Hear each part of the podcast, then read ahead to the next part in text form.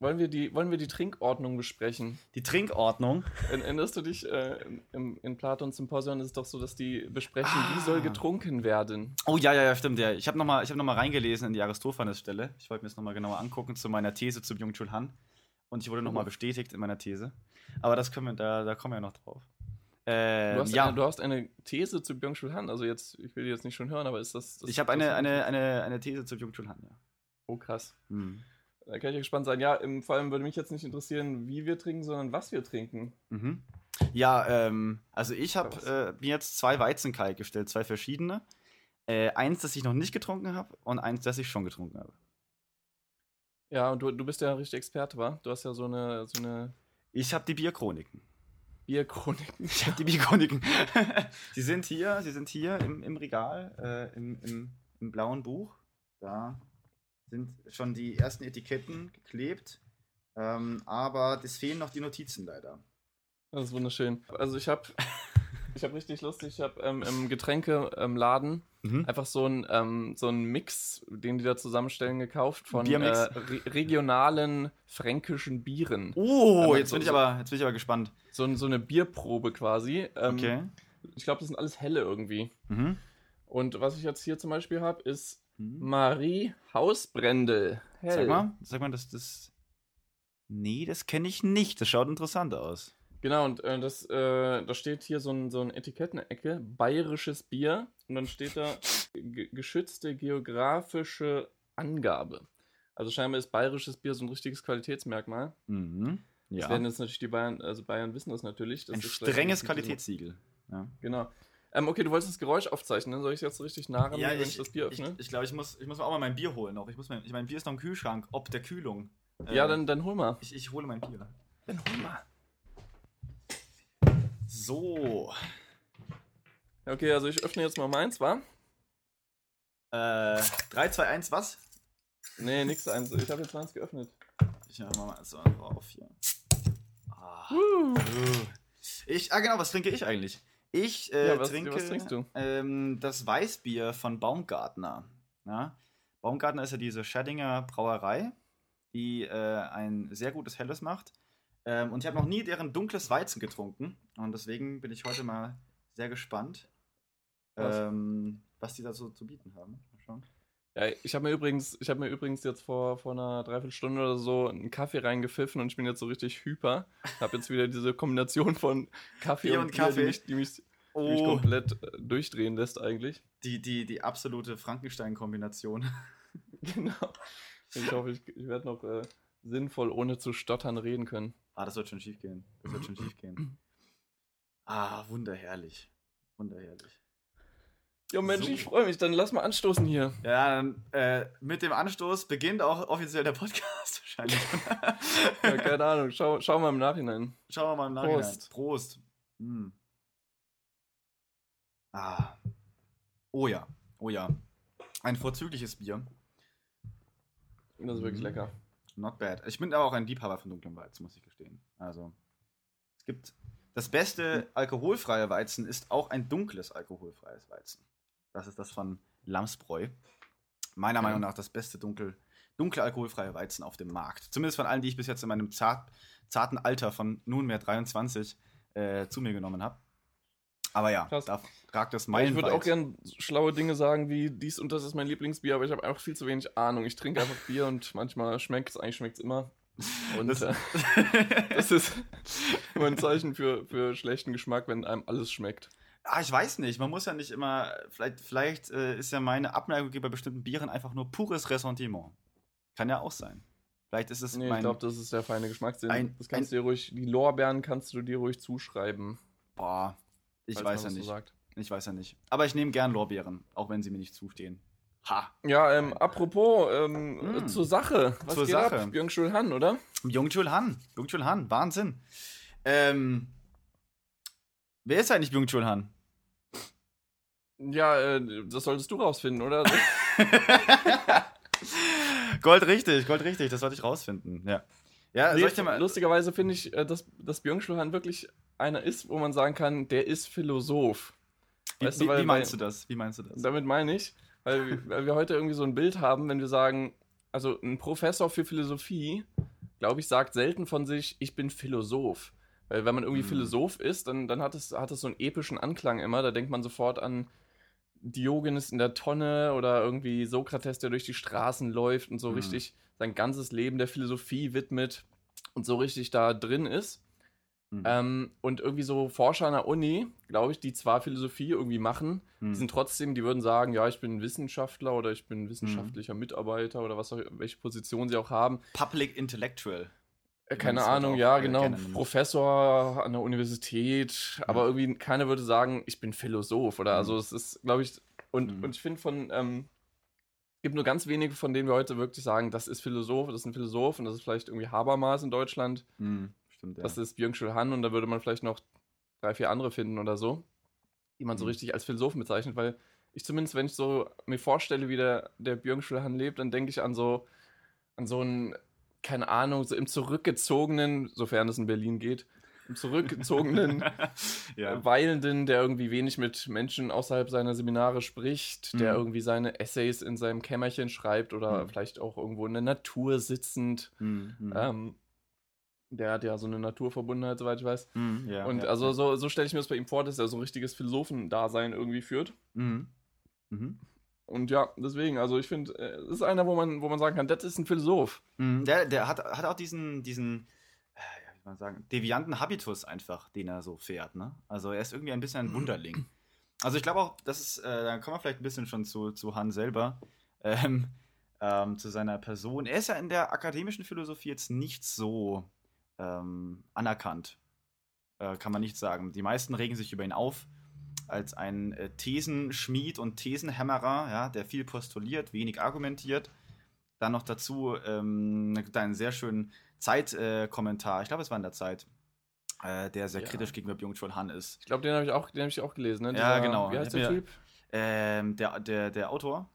Ich habe es mir irgendwo aufgeschrieben. Ich glaube, Magnus Klaue, kann das sein? Magnus Klaue. Magnus Klaue. Wir hatten eine gute Zeit, so heißt ja, er. glaub ja, ich, ja, genau, genau. Und er hatte diese, diese sieben Punkte, sagen, warum, warum Jung Chun Han absolut äh, äh, schrecklich ist. Und Ja. ähm, die haben wir jetzt nicht alle im Kopf behalten. Mm, Ja, ich hatte mir da irgendwas rausgeschrieben, können wir nachher nochmal drauf eingehen, aber Ja. ja, stimmt. Ähm, ich würde auch sagen, der ist ein Außenseiter auf jeden Fall. Mhm. Allein schon stilistisch, ne? Also ich weiß halt Mhm. nicht, der schreibt halt diese Essays ja größtenteils. Mhm. Nicht wirkliche ähm, wissenschaftliche Sachtexte, irgendwie, wie man es jetzt kennt. Und der veröffentlicht ja auch nicht in irgendwelchen, glaube ich zumindest, nicht in irgendwelchen äh, anerkannten philosophischen Fachzeitschriften oder so, Kaum. sondern beschränkt sich einfach auf diese Essays, wovon er, glaube ich, so zwei pro Jahr circa raushaut einfach. So gefühlt sind es 15 pro Jahr. Ja, ich weiß es auch nicht. Also, Ja. ich habe auch jetzt, als ich geguckt habe, was der so publiziert hat, habe ich so gesagt, boah, das sind schon wieder, keine Ahnung, fünf bis zehn Bücher, von denen ich irgendwie nichts wusste, dass Mhm. die existieren. Ja, ja, ja. Ähm, also der, der produziert wie sonst was und macht das halt in so komischen kleinen Verlagen, ne? Mhm. So Nebenverlagen Ma irgendwie. Mattes und Seitz hauptsächlich, glaube ich, oder? oder? Genau, diese kleine, Ja. aber ich glaube in zwei, zwei drei anderen irgendwie gibt es auch mal was. Mhm. Aber ja, Ja. und wenn man das halt so auch so liest, sein Stil, das ist ja, ich finde, das ist äh, wie so eine gelesene Meditation manchmal bei ihm. Man kommt Mhm. in so einen Mhm. anderen Modus rein irgendwie, Ja. wenn man das liest. Das ist so, So er wiederholt mantraartig. sich ja tausendmal, das ist so ein, so eine, ähm, wie heißt das nochmal, ein Mantra. Mantra. Weißt genau. du? Genau. So, so genau. ein sich immer wiederholendes Gebet irgendwie. Das ist krass, ja, das ist krass. Also, äh, die, immer diese Hauptsatzstruktur, in der, äh, dem man entwickelt, immer, immer, immer so ein Haupt. Also, das macht es natürlich schön lesbar, ähm, aber teilweise ein bisschen so ein bisschen, man lässt sich so ein bisschen einlullen, ähm, Ja. glaube ich. Vor allem, wenn man so er sprachlich doch wirklich sehr fit ist. Und ähm, dann geht es um Müdigkeitsgesellschaft und dann kommt irgendwie so eine etymologische Herleitung von irgendeinem Wort. Und dann ähm, ist auch ein, was dieser, dieser äh, Zeitkritiker da in seinem Artikel, in seiner Kritik geschrieben hat, äh, Etymologie ist mehr oder ähm, ist höher zu bewerten als Wahrheit oder als eine Argumentation. Ähm, wenn es etymologisch funktioniert, dann ist es in Ordnung. So, Das ist halt die Sache, ich glaub, Hans Modus.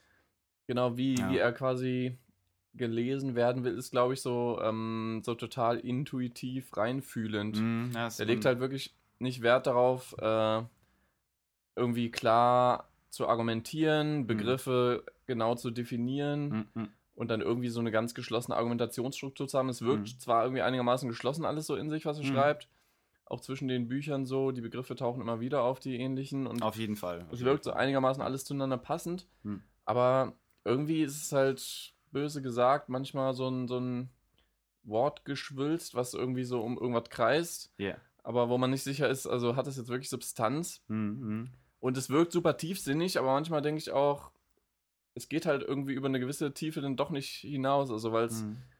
Weil ich immer nicht weiß, also, also müsst ihr doch jetzt irgendwann mal was anderes machen als diese Bücher. Mhm. Also, Ja, ja, ja. Ähm, ja, ja. ich meine, wir, ja, wir haben jetzt noch nicht besprochen, was da irgendwie immer so drin steht, aber Mhm. irgendwie denke ich, wäre es nicht doch mal interessant jetzt, wenn er, wenn er irgendwie auch mal eine, eine ähm, keine Ahnung, seine Philosophie ein bisschen erweitert Ja, und irgendwie ja. doch mal ein, ein Buch mit einer etwas systematischeren Aufbau, Mhm. wo er irgendwie mal ein bisschen eine eigene Theorie aufstellt oder was auch immer. Mhm. Ich meine, er hat ja scheinbar so den Mut, einfach sehr originell zu sein, also einfach sein eigenes Ding zu machen und so ein bisschen zu ignorieren, ähm, wie man gerade so Philosophie macht sonst, Mhm. was ja immer sehr, ja, sehr sekundär Texte basiert ist. Also er zitiert zwar auch immer andere Leute, aber immer so Mhm. sehr, keine Ahnung, er hat in so einem, so einem Buch von knapp 100 Seiten, hat er halt so ein paar Fußnoten Mhm. und die Fußnoten sind irgendwie eher so, dienen ihm. Mhm. Ja, ja, Also- ja, ja, ja. Er, benutzt sie, Mhm. die Autoren, um, um seinen Punkt klar zu machen. Er behauptet einfach Dinge, Mhm. ohne die groß zu begründen. Also Mhm. er hat, er hat ja großen Mut, da könnte er doch eigentlich auch mal irgendwie ein so richtig systematisches Werk aufstellen, aber ich weiß nicht, ob er das jetzt so einfach ewig durchziehen will weiter. Hm. Hm. Da müssen wir uns dann Ja. überraschen lassen. Vielleicht macht er auch noch mal irgendwann was- anderes. Also jetzt glaube ich, gerade ist er 51. Ähm, Müssen wir mal gucken, was sich da noch entwickelt. Er ist dann 1959 in Seoul geboren, in ähm, Südkorea. Vielleicht kann man das noch mal sagen. Ah ja, Ähm, du wolltest doch, wolltest du nicht eine, eine Autorenvorstellung Genau, genau, damit, damit Mach die Leute, jetzt mal. Damit die Leute, die uns jetzt hier gerade zuhören, auch irgendwie eine Ahnung haben. Vielleicht haben die noch nie von Byung-Chul Han gehört. Ja, er ist jetzt Ja, ja, stimmt, und wir reden hier einfach Und schon, wir reden ne? hier einfach Also, los und, und niemand weiß, worum geht's überhaupt. Ähm, genau, es geht, es geht um Byung-Chul Han, äh, einen äh, sich selbst als solchen beschreibenden Philosophen. Vielleicht können wir es mal am Anfang vorsichtig so formulieren. Äh, genau. Ähm, nein, er ist ordentlicher Professor für ähm, Kulturphilosophie und für vergleichende Kulturforschung an der Akademie der Schönen Künste in Berlin. Ähm, er hat, ähm, kommt eben aus äh, Seoul, ist dann, hat dort früher Metallurgie studiert, hat dann Was ist Metallurgie? Ist das irgendwie so Eisenkram? das ist äh, was, Eisenkram, ja. Das ist äh, exa die exakte, präzise Eisen. Definition für Metallurgie, Eisenkram. Ähm, gibt eine schöne Szene in der Dokumentation, die ich mir nochmal angeguckt habe, in, in Recherche für diesen Podcast hier, ähm, wo in der er sozusagen nochmal sein altes Studienzimmer aufsucht und seine alten Bücher findet aus seinem Metallurgiestudium. Und er schaut so seine eigenen Notizen an und sagt, das verstehe ich nicht. das verstehe ich auch nicht. Was habe ich da geschrieben? Und dann, und dann merkt, er, merkt er einfach, damit hat er abgeschlossen. Er hat keine Ahnung mehr, was er damals gemacht hat. Naja, wie auch immer, er hat dann Metallurgie studiert und ähm, wollte dann nach, nach Deutschland gehen und Philosophie studieren. Und seine Eltern wollten das erst nicht, die haben ihm das verwehrt und dann musste er sie anlügen und hat ihnen vorgegaukelt, er würde jetzt äh, was Naturwissenschaftliches, Technik, ähm, technisch orientiertes studieren. Ähm, unter dem Vorwand durfte er dann nach Deutschland kommen, hat dann letztendlich aber freigeistig wie er ist, äh, Literat deutsche Literaturwissenschaften, katholische Theologie und Philosophie in Freiburg studiert.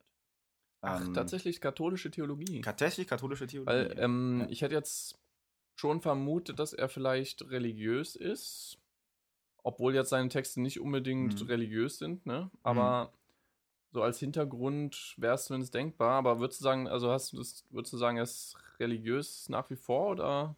Ähm, ich weiß nicht, äh, ich glaube nicht, dass er ein überzeugter Katholik ist. Ich denke, er ist eher so in, tendiert in Richtung Buddhismus, wenn, wenn Mhm. überhaupt. Ja. Ich glaube, er hat auch ein Buch über Zen-Buddhismus mal geschrieben. Mhm. Ja, genau, genau. Also er ist da, er ist da, glaube ich, ähm, philosophiehistorisch versiert und kennt sich da, glaube ich, schon ganz gut aus.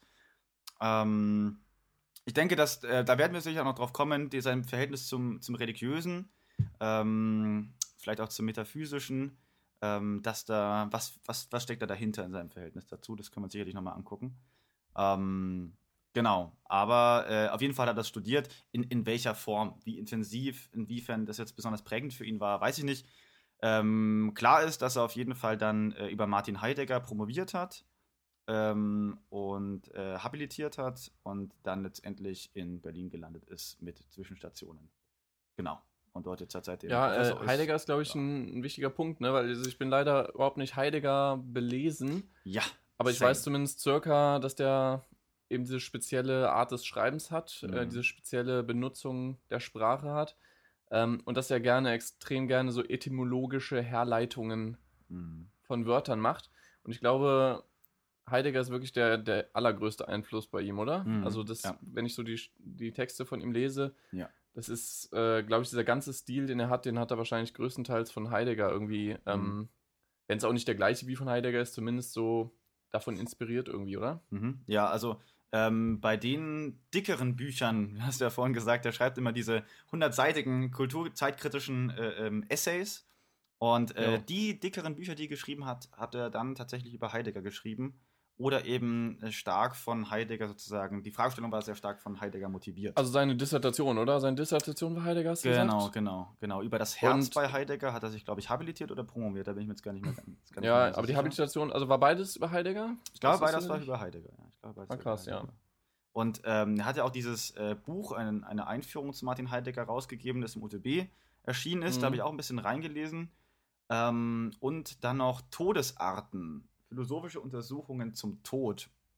Und in den, äh, in seinem Ansatz da rekurriert er auch sehr stark auf Heidegger. Ja, er hat, er hat tatsächlich äh, ein paar normale Bücher, könnte man sagen, ne? Ja. Ich, äh, sein, es ist irgendwie so wie, äh, ich weiß nicht, falls er mal wirklich ein großer Philosoph retrospektiv wird.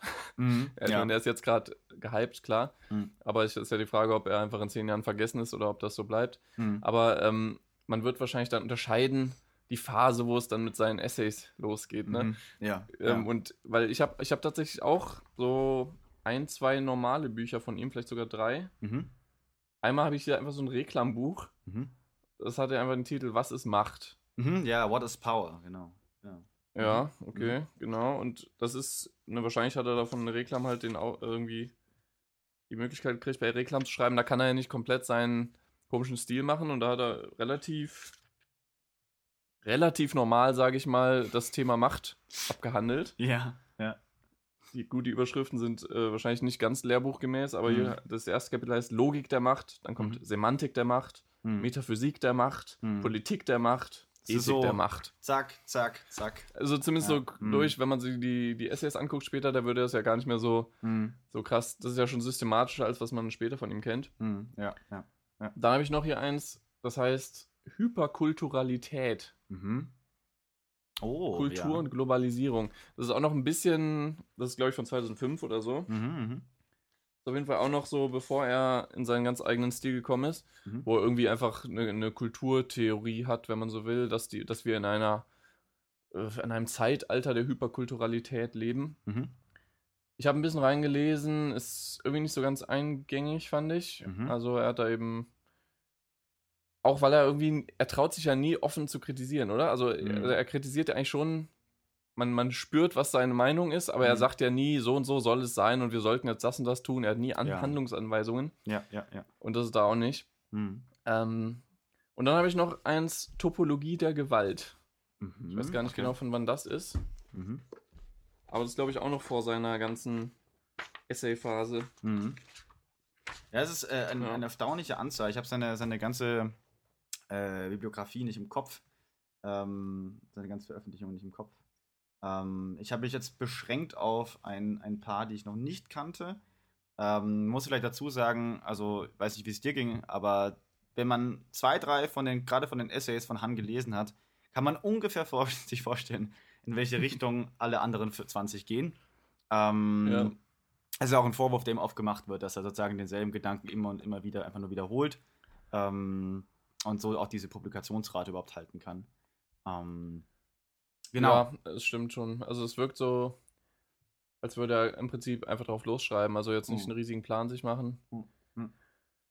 Ähm, Ja. Ja. Dann gehen wir mal rein. Ich meine, was, was so ganz grundsätzlich ähm, sagt uns äh, Byung-Chul Han? Was, was glaubst du, will er uns sagen? Ja, ähm, ich hatte tatsächlich ähm, wo habe ich mir das aufgeschrieben? Ich hatte so überlegt, okay, wenn ich mit einem, einem Wort so sagen sollte, wie, was, was macht der da? Mhm. Ja. Da ich, also was für eine Philosophie treibt, da habe ich mir Möglichkeiten aufgeschrieben. Und zwar, Byung-Chul Han ist Philosoph des Antinarzismus. Mhm. Mhm. Das ist meine erste Theorie. Mhm. Und zwar würde ich sagen, weil er immer darauf hingeht, dass äh, das größte Leiden des gegenwärtigen Menschen, also er ist auf jeden Fall Kulturkritiker der Gegenwart, so könnte Ja. man allgemein sagen. Ja. Ähm, aber sein, seine Kritik geht irgendwie immer dahin, dass wir, dass der Mensch zu viel, also an sich selbst leidet. Der Einzelne leidet an sich selbst. Also sozusagen könnte man sagen, eine narzisstische Krankheit. Mhm. Und was der Mensch braucht, ist irgendwie von sich befreit zu werden, von sich wegzukommen Mhm. Und sich wieder auf irgendwas anderes einlassen. Ne? Das ist ja Mhm. das eins seiner Lieblingswörter, das Mhm. andere. Ne? Immer irgendwie, wir, wir sind irgendwie zu voll besetzt von uns selbst, Mhm. terrorisiert durch uns selbst Mhm. und wir brauchen das andere, um vom anderen befreit zu werden, irgendwie weggezogen zu werden. Mhm. Ähm, das andere nennt er auch oft die Negativität irgendwie, ne? Das, Mhm. Dieses, ähm, einfach weil es negativ zu uns ist, also uns entgegensteht. Ähm, ist jetzt nicht negativ im Sinne von schlecht bewertend gemeint. Das, das kann es Und- auch sein, aber das wird sagen, die, die Ambivalenz sozusagen, die auch im anderen steckt. Ja, irgendwie Ja. einen Gegenpol, ne? Also, Ja, dass, genau. dass wir eben irgendwie einen Gegenpol zu uns selbst brauchen. Mhm. ähm, als Menschen. Und ich würde sagen, fast alle seine Kritiken, also was sind äh, seine Themen, ich glaube, ich hatte mal versucht, so was, was ich aus den Büchern herauskristallisiere, worum es bei ihm so kreist. Mhm. Er redet viel über Kapitalismus natürlich. Mhm. Er redet viel über Ästhetik, über Liebe, über Digitalisierung, Mhm. viel über Depressionen und andere psychologische Erkrankungen unserer Mhm. Zeit so. Mhm. Ähm, ja, Kultur, gut, das ist so übergreifend Kulturkritik halt, ne? Mhm. Könnte man schon sagen, er ist irgendwie ein, wahrscheinlich würde man sagen, Kulturpessimist könnte man ihm als Vorwurf machen, weil er irgendwie immer recht pessimistisch bei allem wirkt. Mhm. Ja, ja. Ja, also das wäre das wär jetzt so mein, mein erstes Ding gewesen, irgendwie. Ich weiß nicht, äh, man könnte da jetzt vielleicht auch die einzelnen Bereiche durchgehen, zum Beispiel seine Art der Kapitalismuskritik oder so, aber vielleicht Mhm. willst du ja erst sagen, wie würdest du ihn beschreiben? Also Philosoph des Antinazismus, in dem Mhm. Sinne, weil er irgendwie den Einzelnen von sich selbst befreien will, weil er darin quasi das größte Problem unserer Zeit sieht, dass wir an Mhm. uns selbst leiden. Mhm. Ähm, oder was wäre deine Idee, wie man ihn so auf einen Punkt beschreiben könnte? Also wenn man jetzt wirklich auf, auf in einem Satz fixieren will, dann müssen wir wahrscheinlich sagen, er ist der ähm, ganz richtig, der Verfechter des Antinazismus. Der, der Narzissmus resultiert aus ähm, dem kapitalistischen System heraus. Vor allem aber auch sozusagen weniger aus der materiellen Produktionsweise selber, als mehr aus den, ja, vielleicht kann man sagen, kulturellen oder neoliberalen Imperativen heraus Mhm. gegen, oder sagen, denen gegenüber wir uns ausgeliefert sehen. Ja, also das Diktum, ähm, du kannst, ja, oder wir müssen leisten können, das autonome, das starke Subjekt, das vermag, seine, sein Leben zu gestalten, das vermag, äh, besonders hart zu arbeiten oder besonders innovativ zu sein und ähm, kann unterschiedlichsten Anforderungen genügen. Und genau diese, diese Imperative, dass du kannst und es geht um dich und ähm, deine Konsumvorstellungen, um deine Karriere und so weiter, ähm, das treibt sozusagen den Narzissmus weiter voran und fördert gleichzeitig die, wie du schon angesprochen hast, den, ähm, die Depression. Ja, also die sagen, die, Mhm. pathologisch, die pathologischen Seite, ähm, Seiten dieser, äh, dieser Imperative, die wir uns ausgesetzt sehen. Mhm. Und das, de Ja. dem entgegen versucht er eben äh, die Ja, würde ich auch sagen. Also. Ich finde halt bei der, bei seiner Kapitalismuskritik quasi interessant, dass er sie quasi aufs Individuum wendet. Ne? Also Mhm. ich glaube, klassisch jetzt von, von Marx ausgehend oder so, Mhm. gibt es ja oft so den Ansatz, irgendwie ähm, das kapitalistische System Mhm. anzugreifen und das Mhm. Problem da irgendwie zu suchen. Also zum Beispiel eben, dass es irgendwie eine, ein Klassenkonflikt ist, war das früher, ne? Irgendwie da ist der, der Kapitalist, der Inhaber, der das äh, Kapital besitzt Mhm. und auf der anderen Seite irgendwie der ausgebeutete Proletaria, Pro, Proletarier oder Arbeiter, Mhm. also Bourge- Bourgeoisie gegen Proletarier und dass da irgendwie so ein Ausbeutungsverhältnis ist. Mhm. Ja. Und ähm, das ist eben bei Björnstein überhaupt nicht. Also man, ich sehe bei ihm selten, dass er irgendwie Gut, ich kenne seine ganzen Bücher über Kapitalismus nicht. Da hat noch zwei, drei geschrieben, die ich nicht gelesen habe. Mhm. Aber ich glaube, er klagt selten irgendwie das System an oder auch nicht die Besitzverhältnisse oder so, wie das jetzt bei Marx wäre, dass irgendwie im mhm. Privateigentum mhm. da liegt irgendwie die Ursache alles, allen Übels. Mhm. Dass wenn man quasi das Privateigentum abschafft und die Besitzverhältnisse, dann würde sich alles ändern.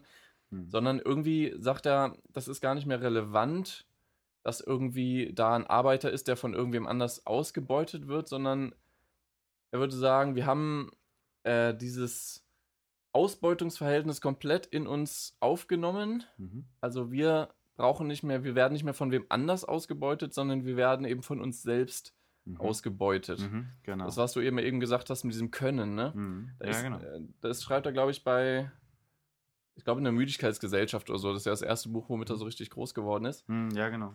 Da schreibt er sogar, glaube ich, ähm, dass eben dieser, dieser Anfang des Kapitalismus, meinetwegen Industrialisierung so, ich glaube, die Zeit meint er, mhm. da war das noch so vom Sollen beherrscht, da waren wir irgendwie, da waren die Arbeiter ausgebeutet von etwas anderem, ne? da mhm. haben wir mhm. wieder das andere, was irgendwie von außen mich ausbeutet, das ist ja auch schon schlimm, mhm, ja, aber genau. zumindest habe ich da immer noch so was anderes, gegen das ich klagen kann, gegen das ich mich auflehnen kann Richtig, und dann irgendwie ja. eine Bewegung starten kann. Und das Verhängnisvolle, was er ja findet, ist jetzt eben nicht mehr, dass da irgendwer anders uns ausbeutet, sondern wir haben es so in uns aufgenommen, er wendet das Ganze quasi irgendwie ins Psychologische, den, mhm. diese, den Kapitalismus. Der ist jetzt in uns drin und wir beuten uns freiwillig selbst aus. Mhm. Was natürlich noch tausendmal schlimmer ist, weil wir jetzt quasi nicht mehr keine Grenze mehr haben. Ne? Mhm. Zwischen mir und dem anderen, da ist noch eine Grenze, gegen die ich mich wehren kann. Mhm. Wenn ich mich selber ausbeute, da ist nichts mehr zwischen mir. Mhm. Richtig, ja. Und ja. Ähm, dadurch sagt er natürlich, das ist viel fataler jetzt, diese Ausbeutung. Weil jetzt quasi, äh, ja, weil wir, weil wir keine Hemmungen haben, uns selbst bis zum Grunde zu richten, in die Depression und in den Burnout. Genau. Und dann kommen ja seine, seine neurologischen Krankheiten, die er da alle aufzählt. Genau, genau. Ähm, die, ja, die aus, dem, aus dem Zeitgeist dann so folgen, ja, genau, genau. Ja, also es ähm, ist natürlich die, die ganz interessante Gedanke, dass das Emanzipatorische, ja, die, die Kraft auch von Kollektivbewegungen oder die, ähm, was er dann ja auch im Politischen wiederentdeckt, ja? diese, diese Ohnmachtserfahrung. Ähm, letztendlich eben daraus resultiert aus dieser, das ist ja schon fast eine psychoanalytische Figur, ne, die er da verwendet, dass er sagt, im Prinzip ist diese, dieses Du sollst, haben wir so weit verinnerlicht und internalisiert ähm, über diese, diese neoliberale Formel der, der, des, wie man sagen, der Allmacht des modernen Subjekts, ja, der Lebensgestaltung, dass es nun keine Instanz mehr gibt, ja, die wir als ähm, äh, die wir anklagen könnten, außer uns selbst. Das heißt, jegliche Form von, von Scheitern muss irgendwie mit uns selbst ausgehandelt werden. Wir haben keine Möglichkeit, sagen, keine gesunde Form der Externalisierung ist mehr möglich. Ja? Oder der Problemverschiebung auf irgendjemand anderen. Ja.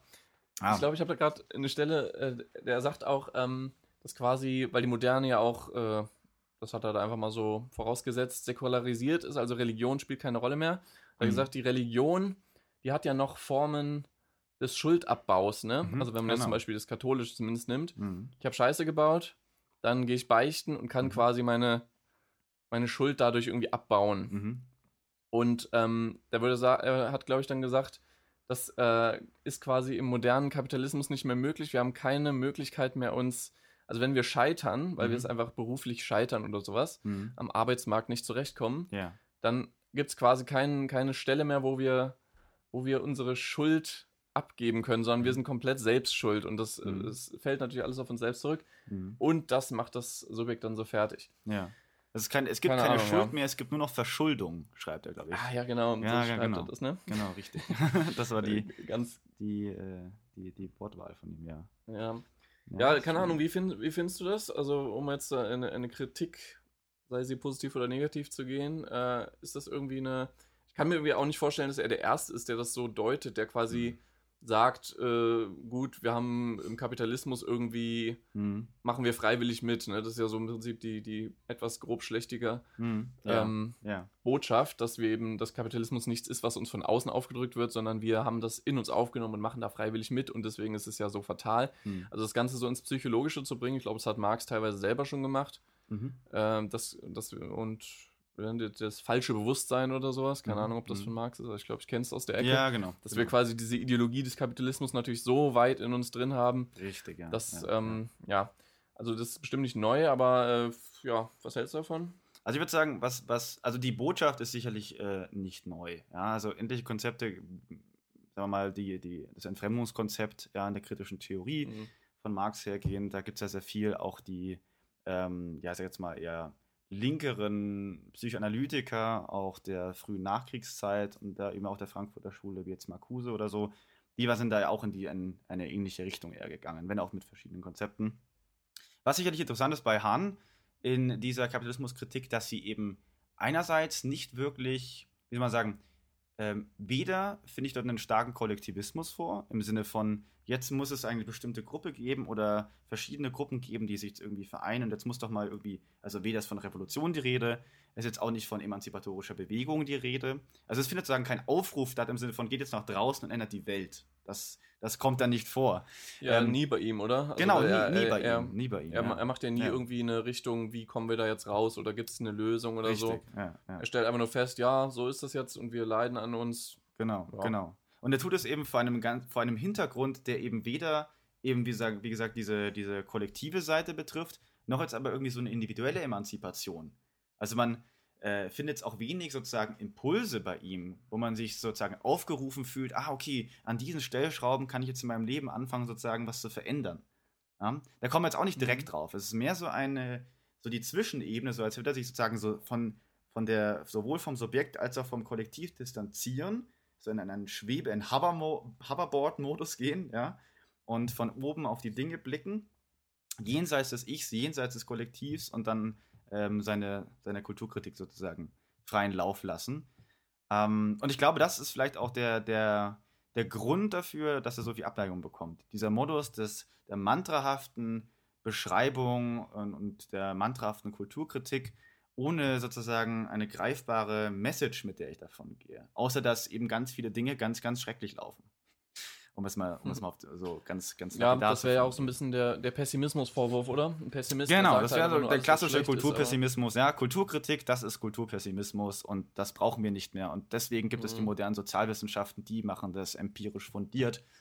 Ähm, mhm. Die machen das mit vernünftigen theoretischen Konzepten, ja, nicht in dieser assoziativen, in diesem assoziativen Mantra-Modus von Han. Ähm, mhm. Genau, das ist sicherlich einer der, jetzt, der Hauptstoßrichtungen. Ja, also trotzdem ist ja, also gut, ich bin in der Richtung jetzt nicht so versiert, aber ähm, so, sage ich mal, revolutionäre Aufrufe gibt es jetzt in anderen Kulturwissenschaften auch nicht groß, oder? In, oder in irgendwelchen Sozialwissenschaften, wo es um Kapitalismus geht. Klar, es gibt äh, unter Soziologen ist, ist eine sehr linke Ecke, sage ich mal. Mhm. Da wird auch viel gegen Kapitalismus implizit gewettert, sicher in mhm. irgendwelchen Schriften. Ja. Aber ja. Ähm, so richtig äh, sag ich mal, der revolutionäre Pathos ist ja generell verloren der ist, gegangen. Der ist, da hast du vollkommen recht, das war jetzt vielleicht ein bisschen. Überall, nicht nur bei zu starker, da, hast, da hast du vollkommen recht, ein zu starker Vorgriff. Ähm, es gibt natürlich aber sozusagen der, der, der implizite oder der implizite normative Gehalt von vielen Leuten, wenn ich jetzt halt, so Leute nehme wie Hartmut Rosa oder Rahel Jägi oder Stefan Lesnich äh, aus München, ähm, da läuft das natürlich immer implizit mit. So. Mhm.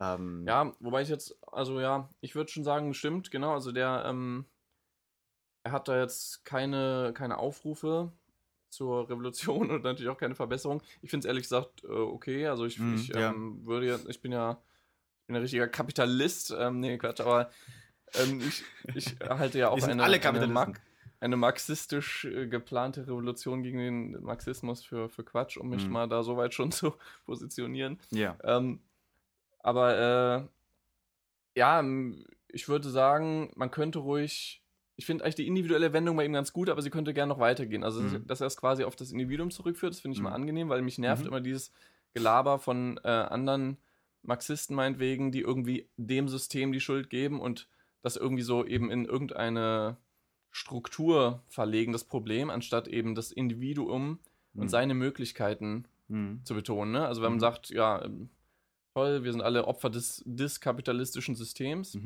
was man ja so, so aus ähm, normalen Stammtischgesprächen im studentischen Alltag kennt. Ja, alternativen Stammtischgesprächen, ja. genau. Das Schweinesystem. Ähm, ja. Da, genau, da nervt mich irgendwie diese, diese fehlende Eigeninitiative, dass man sagt, ja, okay, aber dass man sich als Einzelner die Kraft zutraut, irgendwas sich da rauszuziehen selber. Zu machen, was man will. Ähm, ne, da bin ich jetzt einfach ultraliberal. ich wollte auch gerade sagen, an der Stelle ähm, für ähm, die, die zuhören, falls jemand zuhört. Ähm, äh, wir werden irgendwann mal noch eine E-Mail-Adresse einrichten für diesen Podcast. Also das, das werde Für ich die mal ganzen, machen. für die ganzen Hass. Genau, und wir freuen Botschaften. uns, wir freuen uns schon wahnsinnig auf äh, ganz viele, ganz viele Hasskommentare und Hassmails. Ähm, und, aber wir freuen uns natürlich noch mehr über, über ernst gemeinte Kritik. Ja. ja. Ja, genau, also ich würde sagen, äh, ich, ich lese das immer und ich denke, ja, äh, so, so Opfer, wie er mich da versucht darzustellen oder wie er versucht, den Ja. Menschen darzustellen, so sehe ich das nicht. Also, Hm. ähm, klar, das ist alles, es wirkt immer alles so ganz plausibel, wenn man das so Mhm. liest. Klar, wir haben irgendwie die Freiheit, nutzt der Einzelne, um sich selbst zu optimieren und Mhm. äh, sich selbst zu verwirklichen und alles bleibt an ihm hängen und Hm. Depression ist natürlich ein Thema und so und das kommt sicher daher, Hm. dass wir in diesem Selbstverwirklichungswahn irgendwie ähm, uns immer weiter reinsteigern. Hm. Ja. Hm. Aber ich würde eben immer sagen, man hat ja trotzdem als Einzelner Möglichkeiten Mhm. und implizit deutet er irgendwie auch an mit seinem komischen Beton des anderen und der Negativität. Also man Mhm. kann, man könnte, glaube ich, so einen, so einen richtigen auf Byung-Chul Han basierenden Ratgeber schreiben, der dann so das, das wäre mal eine, eine, eine, eine, mit Aufgabe Byung-Chul Han in ja. zehn Schritten zu einem souveränen Dasein oder so ein Scheiß. Mm, also, äh, ausgezeichnet. Ich finde, der Titel muss vielleicht noch ein bisschen verschwurbelter sein, ein bisschen, Ja, ein auf jeden bisschen. Hanscher Duktus noch mehr und dann würden wir habe es es extra richtig Standard-Ratgebermäßig ausgedrückt. Ja. Also, wie, wie war das glaube- beim, ich beim, beim, schon- beim Känguru Kapitalismus? Kritische Bücher, die sich unglaublich gut verkaufen. ja, genau. Ja. Darauf Weil ich glaube, ich finde schon, man kann ja im, was implizit bei ihm ableiten, wohin Hm, äh, quasi, was die Besserung wäre. hm, ja, ja. Keine Ahnung. Ähm, und ja, da, aber trotzdem geht er halt nie den Schritt. Ich Mhm. weiß nicht, ob das, ob das quasi sein Plan ist, dass wir selber halt dann überlegen, Mhm. wie jetzt weiter, Mhm. oder ob er eben wirklich Pessimist ist Mhm. und, und nichts damit bewirken will, sondern einfach nur darin baden will, wie schlimm doch alles ist. Mhm. Ja, Und ja. sich da, äh, sich so- er, er gräbt sich sozusagen rein, ja. Er, er, Ja, He's digging deep and deeper. Ähm, Ich finde, seine ganzen Bücher sind so, sind so Seufzer, finde ich. Seine ganzen, die, sind, die immer diesen melancholischen Seufzer die ganze Zeit. Ah, das Ja, ist ja so und so. Ah, das ist tatsächlich, ja, so. das ist gar nicht so schlecht. Vielleicht ist sozusagen die, die, die, die seufzende Philosophie, die sich bei Byung-Chul Han ausdrückt. Der Ja, seufzende das könnte man- Weltgeist, würde Hegel das, vielleicht das wäre sagen. vielleicht ja? die nächste Idee. Also Philosophie des Antinazismus oder Hm. Philosophie des Seufzens. Eine, eine Philosophie des Seufzens. Im Gegensatz zum, zum, zum schrillen, hysterischen Lachen der Konsumgesellschaft. Das ist ja schon wieder ein, ein klassischer, eine klassische Hahnsche Auf, Aufspalte, Unterscheidung, oder? Äh, das hysterische Lachen und der Schmerz, der schmerzzulassende Seufzer oder so etwas. Oh ja. Das wäre sehr sich Hahnsche. dem Schmerz hingeben. Sehr stark Hahnsche. Ähm. Nein, aber vielleicht nochmal noch mal ein was, Mhm. was zu, ähm, zu der Ausrichtung, was ich von seiner Kulturkritik halte. Also erstmal, sie ist, sie ist weder links in einer bestimmten Form. Er argumentiert nicht aus dieser klassischen, aus diesem klassischen linken zum Beispiel oder ja, sagen wir mal, äh, links-grünen Milieu-Moralismus heraus. Ähm, so Kinderarbeit ist schlecht, wir brauchen mehr Fairtrade. Sowas, das ist ja nicht seine, das ist ja nicht sozusagen der, der, die Schiene, die er fährt. Ähm, er ist auch nicht reaktionär. Also es gibt ja zum Beispiel dieses Buch von ihm vom Verschwinden der Rituale, wo Mhm. er ganz am Anfang äh, deutlich macht, dass alles, was er jetzt dann über Rituale schreibt, ähm, heißt, bedeutet nicht und die positive Bewertung von Ritualen für die Konstitution menschlicher Gemeinschaft und Zusammengehörigkeit und worauf dann noch alles eingeht, äh, das ist nicht sozusagen ein Hinterherweinen hinter den Ritualen oder eine prinzipielle Bejahung des Rituals, ähm, sondern er will sozusagen die, ähm, die Ambivalenz wieder ins Blick, in den Blick bekommen von äh, bestimmten Phänomenen und eben dann in dem Fall Ritualen, ähm, weil wir sie inzwischen rein negativ konnotieren in der modernen Gesellschaft. Ja? Also Rituale zum Beispiel haben etwas Sprödes. Ja? Sie sind aus dem Einengen, sie löschen Individualität aus, sie sind unnütz, sie sind sinnentleert, sie sind tradiert und mehr nicht. Ja? Diese ganzen klassischen Vorwürfe gegenüber, ähm, gegenüber alten Festen oder religiösen Feiertagen ja? oder Familienfesten, wie auch immer. Ähm, das alles sieht er sozusagen, will er konterkarieren mit diesem alten Ritualbegriff. Und ähm, ich denke, was Okay. er, deswegen kommt es auch zu keinen Handlungsempfehlungen, was er eben versucht, immer wieder in den Blick zu nehmen, ist eben die andere Seite der Ambivalenz des Gegenstandes, mit dem er sich gerade auseinandersetzt. Und äh, das macht mitunter vielleicht auch aus, warum es so wenig konkrete Impulse, Aufrufe oder ähnliches gibt, weil er sozusagen immer schon wieder die Ambivalenz des Aufrufs wieder in sich erkennt und Ja, ja, er bleibt immer unkonkret. Genau. Ja, also zur Frage, genau, ist er jetzt links oder ist er eher konservativ? Finde ich auch schwer zu sagen. Also gerade ähm, von der Thematik, also dieses, also Kapitalismuskritik, da ist man natürlich erstmal, würde man meinen, eher tendenziell in der linken Ecke. Mhm. Aber eben die Art seiner Kapitalismuskritik, wie gesagt, die ja aufs Individuum geht, die macht das Ganze halt ja schon wieder ein bisschen weniger links, sag ich mal, weil, weil Mhm. eine linke Kritik eben gerne gegen das System geht Mhm. Und er eben das Ganze zu einer individuellen Problematik macht. Mhm. Ja. Was ja dann schon wieder, also so ein individuelles Ding, da ist man ja wieder in einem liberalen Ansatz irgendwie, Mhm. ja, ja. ähm, dass das quasi das Individuum verantwortlich ist. Also er, wie gesagt, er macht ja keine Handlungsempfehlung. Er sagt nicht, du musst jetzt als Einzelner die Initiative ergreifen, dich daraus zu befreien. Mhm.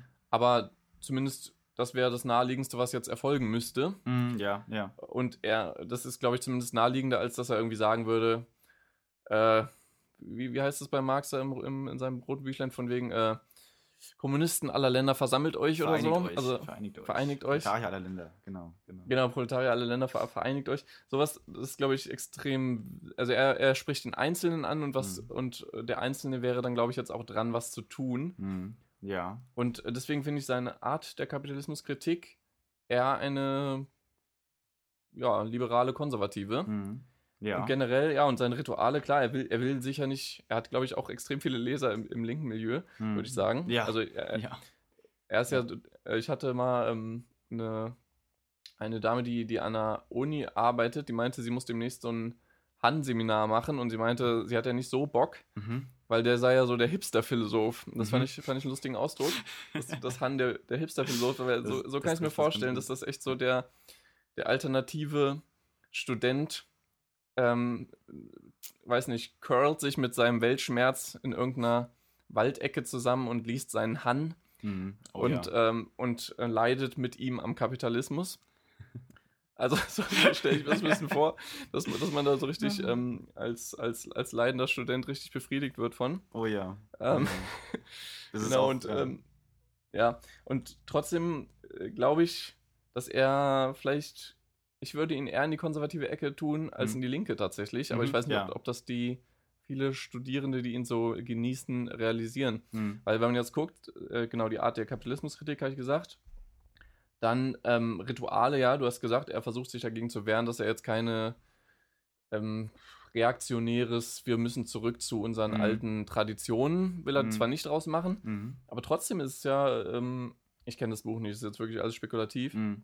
Ähm, dieses Rückkehr zu Ritualen und dass er irgendwie ähm, quasi, ja, damit, damit irgendwie letztlich ja trotzdem Traditionen und den Wert von Festen und so, die betont er auch immer, dass mit, Mhm. Mit Festen beginnt irgendwie, ja, damit kriegen wir Strukturen in unser Leben, Mhm.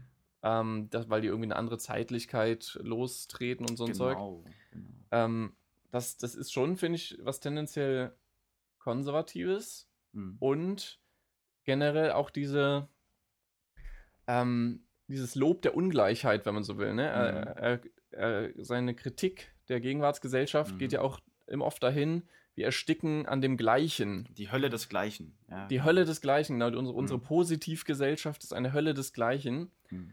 Und dieses ähm, mit etwas äh, quasi anderem konfrontiert werden, hat ja irgendwie auch so ein bisschen den Pathos der, der Ungleichheit irgendwie. Mhm. Keine Ahnung, er meint damit jetzt natürlich nicht, nicht eine Ungleichheit der, der Verteilung von, von Gütern oder so. Mhm. In so eine Ecke geht er jetzt nicht, aber Mhm. zumindest finde ich, das, das, das hat ja schon so, ja, nietzscheanische Anklänge, Mhm. Ja, ähm, alles. auf jeden Fall.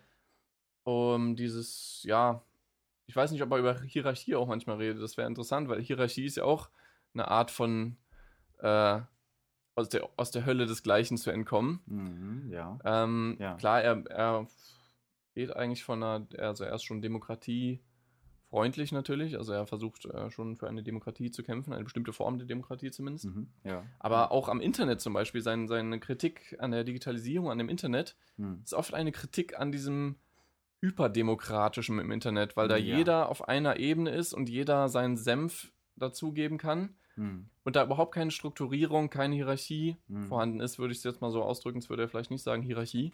Hm. Das Wort habe ich bei ihm nicht so gesehen, aber dass da irgendwie kein bisschen Ordnung da ist, die irgendwie sortiert, was ist davon jetzt ein gutes Argument, was nicht. Mhm. Ja. Sondern ja. es ist so eine vollkommene Gleichheit. Also ich finde, das sind schon alles so Sachen, die ihn eher so zu einem konservativen äh, Philosophen ein bisschen machen. Mhm. Ja. Also in, in der Hinsicht, wenn du sozusagen so auch konservativ verstehst, dann trifft es schon, denke ich, einen ganz, einen ganz guten Punkt.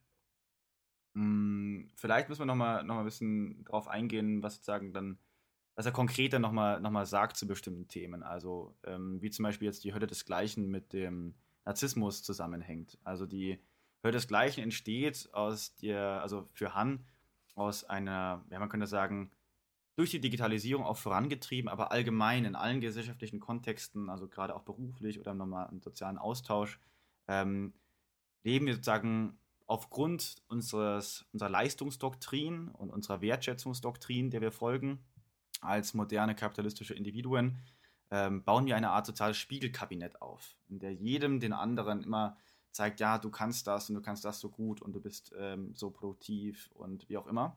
Ähm, oder so schön oder so äh, schätzenswert, ähm, dass wir letztendlich alle an vor allem einer Sache zugrunde gehen, wie du vorhin schon gesagt hast, an Positivität. Also es gibt sozusagen nur noch ein affirmatives Verhältnis zwischen Personen. Ähm, und was verloren geht, ist der Widerstand. Ja, der Widerstand oder das, die Negativität, wie du gesagt hast, ähm, die uns irgendwie aus uns selbst herausholt. Ja? Die, ähm, er spricht da ganz, ganz stark und ganz oft äh, bringt er immer diesen Eros rein. Und Eros meint für ihn, es gibt ja viele verschiedene Konzeptionen dessen, was Eros in der Philosophie war. Ähm, vielleicht kommen wir da auch noch dazu, vielleicht auch nicht. Ansonsten in einer der, der anderen Folgen sicherlich irgendwann mal ist ein prominentes Thema für uns beide. Immer wieder. Ähm, äh, der Eros meint für ihn vor allem eine, ja, eine, eine, eine Kraft, irgendwie eine Bewegung, die das Ich aus sich selbst befreit, die es irgendwie aus sich selbst herausreißt. Und ähm, zu der Frage, wie jetzt denn eigentlich ja, auch was man jetzt mit Han anfängt, wenn man ihn liest und diese, diese Kulturkritik, selbst wenn man sozusagen mitgeht, ja, was soll ich denn jetzt machen? Weil eigentlich kann man nur warten. Und ich finde, jetzt stelle ich mal die These aus, würde passen zu deinem, zu deinem äh, Konservati Konservatismus-These. Es hat ein eschatologisches Moment. Es hat einen Erlösungsmoment. Ja, weil, wo soll der andere denn herkommen? Ja, wir sind ja alle sozusagen gefangen in diesem, in diesem äh, System neoliberaler Imperative und unseres, unserer narzisstischen Selbst. Und der andere, also der ganz andere, kann da immer nur ein anderer sein, eben. Wenn wir es selbst könnten, dann wären wir schon wieder sozusagen in einer narzisstischen Spirale gefangen, wenn wir es selbst leisten können, dass wir eben vom anderen ergriffen werden, von ihm aus uns herausgegriffen werden.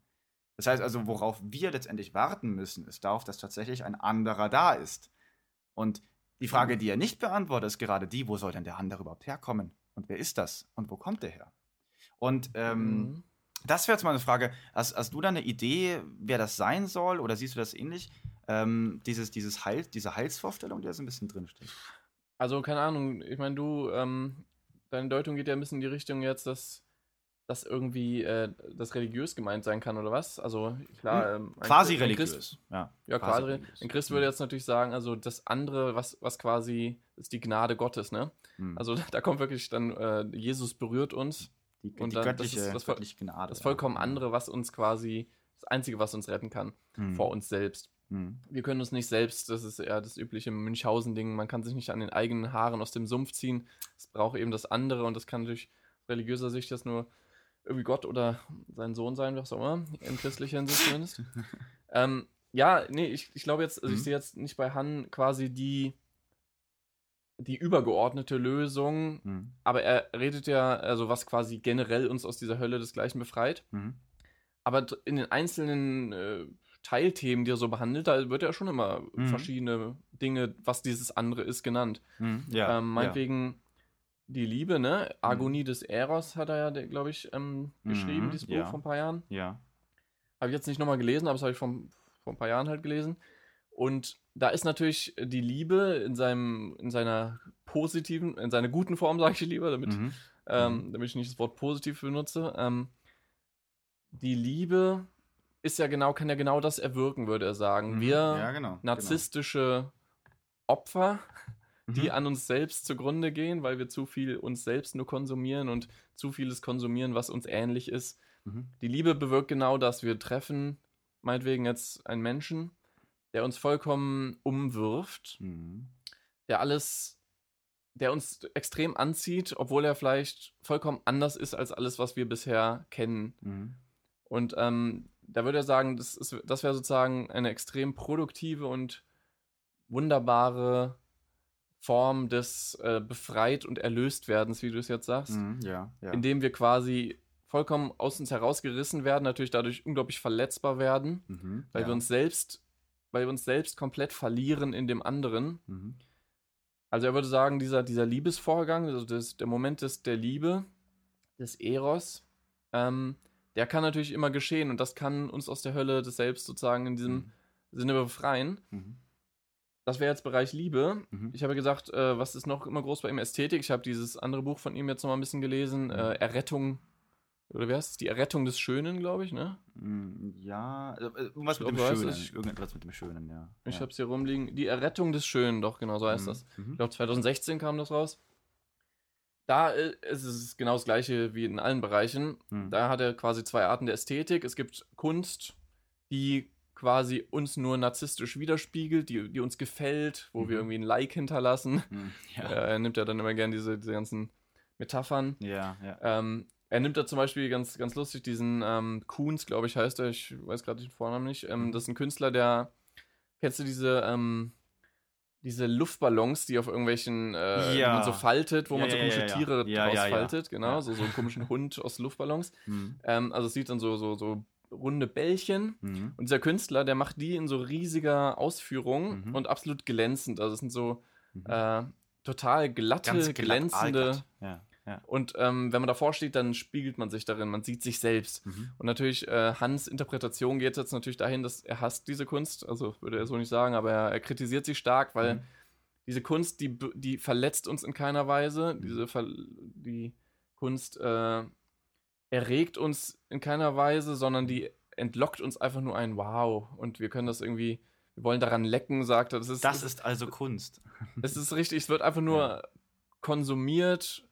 Und äh, quasi versetzt uns in kein bisschen ähm, Erregung. Und da würde er natürlich wieder sagen, da fehlt und da fehlt dieser Kunst fehlt komplett die Negativität Mhm, des ja. anderen, das was uns irgendwie herausreißt. Also er würde sagen, Kunst muss irgendwie auch verletzen. Mhm. Und das tut diese Kunst eben nicht. Und natürlich, dass man sich darin spiegelt, das ist dann für ihn natürlich noch der Inbegriff des Marxismus, äh, des, nicht des Marxismus, des Narzissmus. Das Narzissmus. ähm, man, man spiegelt sich selbst, das heißt, man bestätigt sich selbst nur wieder äh, im Betrachten dieser Kunst. mhm. Keine Ahnung, ob das nicht ein bisschen zu weit gedeutet ist, nur weil man sich spiegelt, aber mein Gott. Ja. Und ja, was da ne, würde er natürlich auch sagen, auch in der Kunst gibt es irgendwie das andere, was uns Mhm. erlösen kann. Das wäre Mhm. eben dann wieder eine, eine Form der Kunst, die ähm, ja irgendwie in irgendeiner Weise uns staunen lässt, uns Mhm. richtig in Schrecken versetzt, die uns verletzt und wehtut. Mhm. Ähm, ich habe jetzt kein Beispiel, was er da irgendwie nennt, wo das, wo das der Fall ist. Mhm. Aber Ah, ich, Äh, ein, ein Beispiel mhm. vielleicht. Also, ähm, er geht ja, ich bin mir jetzt gar nicht mehr sicher, in welchem seiner Essay das, das war. Ähm, es könnte in der Austreibung des anderen sein. Bin mir jetzt aber gerade nicht mehr sicher, wo er auf Momo eingeht. Ja, und. äh, Momo im Buch Momo, ähm, die ja, für die es, jawohl, es kennt, also wer das nicht kennt, äh, der wird auch keinen Podcast über Byung-Chul Han wahrscheinlich anhören. Ja. Muss man so zu sagen. Nein, also Momo ist eine unglaublich gute Zuhörerin und zeichnet sich vor allem dadurch aus, dass sie so zuhören kann wie niemand anders. Und Mhm. dass sie, dass die Kinder, mit denen sie dann auch spielt, sie ist ja selbst ein Kind, ähm, dass nie, sie nie so spielen können, wie sie mit Momo spielen können. Also sie ist sozusagen da die, die ganz andere Figur. Und ähm, vielleicht ist das auch ein Moment, ähm, wo wir darauf stoßen können, worauf die Kritik Hans ein, ein Stück weit abzielt. Er spricht das selbst mal sogar direkt so an. Er nennt es, ähm, und das ist die Kultur. Ja, die Kultur ist sozusagen, und mit Kultur alles inbegriffen sozusagen, was man unter Kultur labeln kann. Er geht auf diesen Begriff auch nicht genauer ein. Er verwendet ihn implizit immer, kann man wahrscheinlich sagen, äh, in Bezug auf Politisches, in Bezug auf die Kunst, auf, die Ästhet- Ästhetik, ähm, auf die Liebe, ähm, auf die wirtschaftliche Produktionsweise, wie auch immer. Und ähm, es gibt eben in der Kultur erotische Ressourcen. Und genauso nennt er das auch in, das, in vom Verschwinden äh, der Rituale, nennt er das die erotischen Ressourcen. Und die bedarf es eben. Und äh, ganz viele verschiedene Dinge können für den Menschen erotische Ressourcen sein. Wenn sie eben sozusagen es schaffen, diese, dieses Nicht-Ich für das Ich erfahrbar zu machen. Wenn sie sozusagen diese Kränkung leisten können. Wenn sie sozusagen das oder der andere oder die andere sein können für den Menschen. Und dann haben sie eine erotische Qualität und dann sind sie sozusagen auch mh, hm, kulturell produktiv in irgendeiner Form. Auch wenn der Begriff produktiv mhm. jetzt vielleicht nicht so ganz trifft, aber ich glaube, die, die Zielrichtung, die ich damit meine, ist klar. Ja, ja würde ich ihm auch sagen. Also ich glaube, er würde wahrscheinlich für alle Bereiche, die er so kritisiert, wo er sagt, dass wir da ähm, eben an der Positivität des Gleichen und an uns selbst zugrunde gehen, in mhm. all diesen Bereichen würde er wahrscheinlich, oder lassen sich, glaube ich, Sachen auffinden, Ressourcen, wie du jetzt sagst, die, die quasi wieder zur Befreiung führen können. Mhm. Ich habe da jetzt halt nicht für jeden Bereich irgendwie ein Beispiel parat, aber mhm. Ja, klar, kann, kann schon sein. Hm. hm.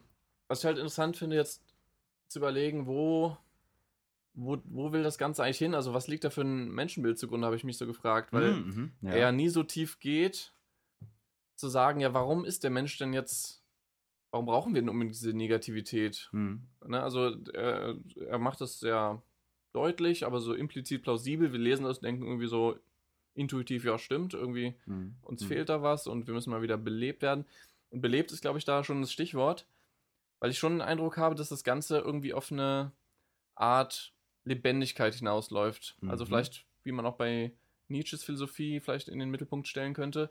Ich glaube, er würde sagen, dieses Erwecken des Eros im Menschen, mhm. was notwendig ist, dass wir wieder aus uns herausgerissen werden zu was anderem hin, hin mhm. das würde das wird Lebendigkeit bei uns erzeugen. Das würde, das wird mhm. uns beleben und quasi unser, unser Leben, unserem Leben eine neue, ja, Vitalität halt geben irgendwie. Mhm. Ähm, mhm. Ich glaube, ich hatte hier irgendwie so ein Zitat rausgesucht. Genau, das fand ich, da, da hat er am ehesten so äh, sein Menschenbild so ein bisschen dargelegt. Da mhm. heißt es in Müdigkeitsgesellschaft, Seite 45. Wäre der Mensch ein Negativ, ein Negativitätswesen, mhm. so hätte die totale Positivierung der Welt eine Auswirkung, die nicht ungefährlich wäre. Hegel zufolge hält gerade die Negativität das Dasein lebendig. Mhm. Mhm. Also das finde ich ist so ein kleiner Hinweis, dass die Negativität hält das Dasein lebendig. Mhm. Das ist so, das nächste, was ich bei ihm mal gesehen habe, wo er irgendwie sagt, wohin soll das Ganze überhaupt gehen? Warum überhaupt die Negativität? Irgendwie Lebendigkeit. Aber er hat noch nie irgendwo, meine ich, irgendwie, das, das ist eben das, was ich immer schön fände, wenn er doch vielleicht mal dieses Lebendigkeitsding mhm. ausarbeiten würde. Was, was soll, also diese Lebendigkeit, mhm. was ist das? Was, äh, was hat es damit auf sich? Ne? Also mhm. mhm. gut, Nietzsche macht das jetzt auch nicht in aller Breite, aber mhm. zumindest irgendwie mal das größer machen. Was ist, was heißt das? Der Mensch ist ein Negativitätswesen, das irgendwie den Eros braucht zur Lebendigkeit, ne? Mhm. Ja, ja. Es ist also, ähm, mir scheint es auch so zu sein, dass es ihm extrem schwer fällt, sozusagen einen, einen mh, hm, positiven Begriff davon zu entwickeln, ähm, was der Mensch denn sein kann, sozusagen. Ja? Also mhm. er beschreibt, er sagt uns sehr viel darüber, wie er den Mensch momentan in der aktuellen kulturellen Phase sieht. Sagen, was ist sozusagen äh, kulturanthropologisches Faktum für ihn? Und er nennt es tatsächlich selbst auch Fakten in Interviews. Das ist auch Fakt, sagt er dann, äh, wenn er über solche Sachen wie Echokammern oder sowas redet. Ähm, und gleichzeitig fehlt eben diese, die, irgendwie eine, eine Stoßrichtung, die sich erahnen lässt, auch für den Leser. Ja? Vielleicht auch für seine Seminarteilnehmer. Er hält ja auch Seminare. Mhm. Ähm, was vielleicht ganz interessant ist in Bezug auf die Negativität ist, ähm, oder auf die Frage hin, ähm, wohin soll das Ganze führen? Was kann der Mensch tun? Was hat es mit dieser Lebendigkeit auf sich? Ähm, dass er sich ja sehr intensiv auch mit dem, mit dem Tod beschäftigt, äh, in seiner aus philosophischer Perspektive. Ähm, und der Tod äh, ist für ihn ja keineswegs wie in der modernen Fortschrittsgesellschaft, ähm, die sozusagen ähm, jeden Preis auf das Überleben setzt. Ja? Wir müssen alt werden, wir machen Fitness, wir kaufen uns diese äh, Uhren, die sogar noch im Schlaf unseren Ruhepuls messen. Und dann wache ich morgens auf und fühle mich ein bisschen gerädert, dann sehe ich, oh Gott, ich hatte nur drei Stunden Tiefschlafphase. und ich bin erledigt. Aufgrund dieser Erkenntnis nochmal wahrscheinlich 30 Prozent mehr. Hätte ich es nicht gewusst, wäre ich vielleicht besser aus dem Bett gekommen. Wer weiß. Ähm, mhm. Aber es sind genau diese, äh, diese Kategorien, die sozusagen den Tod so verschreien, die uns in eine, in ein, eine Scheinlebendigkeit bringen, ja, die uns wiederum depressiv macht. Und die wirkliche Lebendigkeit können wir auch dann erst wieder erlangen, und das ist die absolute Negativität des Lebens, ist der Tod. Und er versucht sozusagen, das wäre vielleicht auch noch ein, ein Approach, wie man versuchen kann, Han zu verstehen. Er sucht sozusagen nach diesen Momenten des Todes, aber nach wie vor innerhalb des Lebens. Äh, diese Todeserfahrung innerhalb des Lebens. Das kann eben auch da sagen, ist wieder die, die, die heftigste Form von Negativität, die mir innerhalb des Lebens widerfahren kann, um mich zur größtmöglichen Lebendigkeit zu bringen. Und ja. ähm, das, deswegen spricht er ja auch, in der Erlösung von dem anderen ist der Tod des Ichs im anderen. Ja, die die mhm. Todeserfahrung des Ichs im anderen. Nur wenn das Ich zugrunde geht, kann der Mensch zum Selbst sagen, geführt werden durch den anderen. Mhm. Und ja, ähm, stimmt. Also, das, das ist sicherlich ein interessanter Fall. Gedanke bei ihm. Ja, den Tod auf jeden Fall als Begriff, dass du den mal nennst, genau, weil der ist ja schon echt wichtig. Ähm, ja, genau, der Tod ist natürlich äh, als Metapher oder auch als Sache wirklich äh, der Inbegriff der, der absoluten Negativität. Ne? Mhm. Das ist also an, anderser geht's ja nicht anderser wird's nicht, könnte man, ja. Ne? genau. Ja, klar. Und in der Tat, genau, den, den kann man natürlich metaphorisch dann auch für Liebe und alles nutzen, was du sagst. Ne? Im mhm. anderen sterben, also mhm. das ist ja dann, wenn ich mich verliere, äh, verliebe mhm. und mich und mich komplett verliere in dem anderen, dann sterbe ich ja sozusagen einen gewissen Tod mhm. und werde im anderen wiedergeboren oder so. Mhm. mhm. Keine Ahnung, ob er das mal so geschrieben hat, aber es würde zu ihm passen. Ja, doch, das, das geht genau in die Richtung, würde ich so auch sagen. So eine Art, ne? Ja, ja. Genau, und ja, das, das, das wären Toten. Genauso würde er vielleicht, weil ich vorhin nochmal an die, an die Kunst gedacht habe, ne? die Kunst, mhm. die uns verletzt.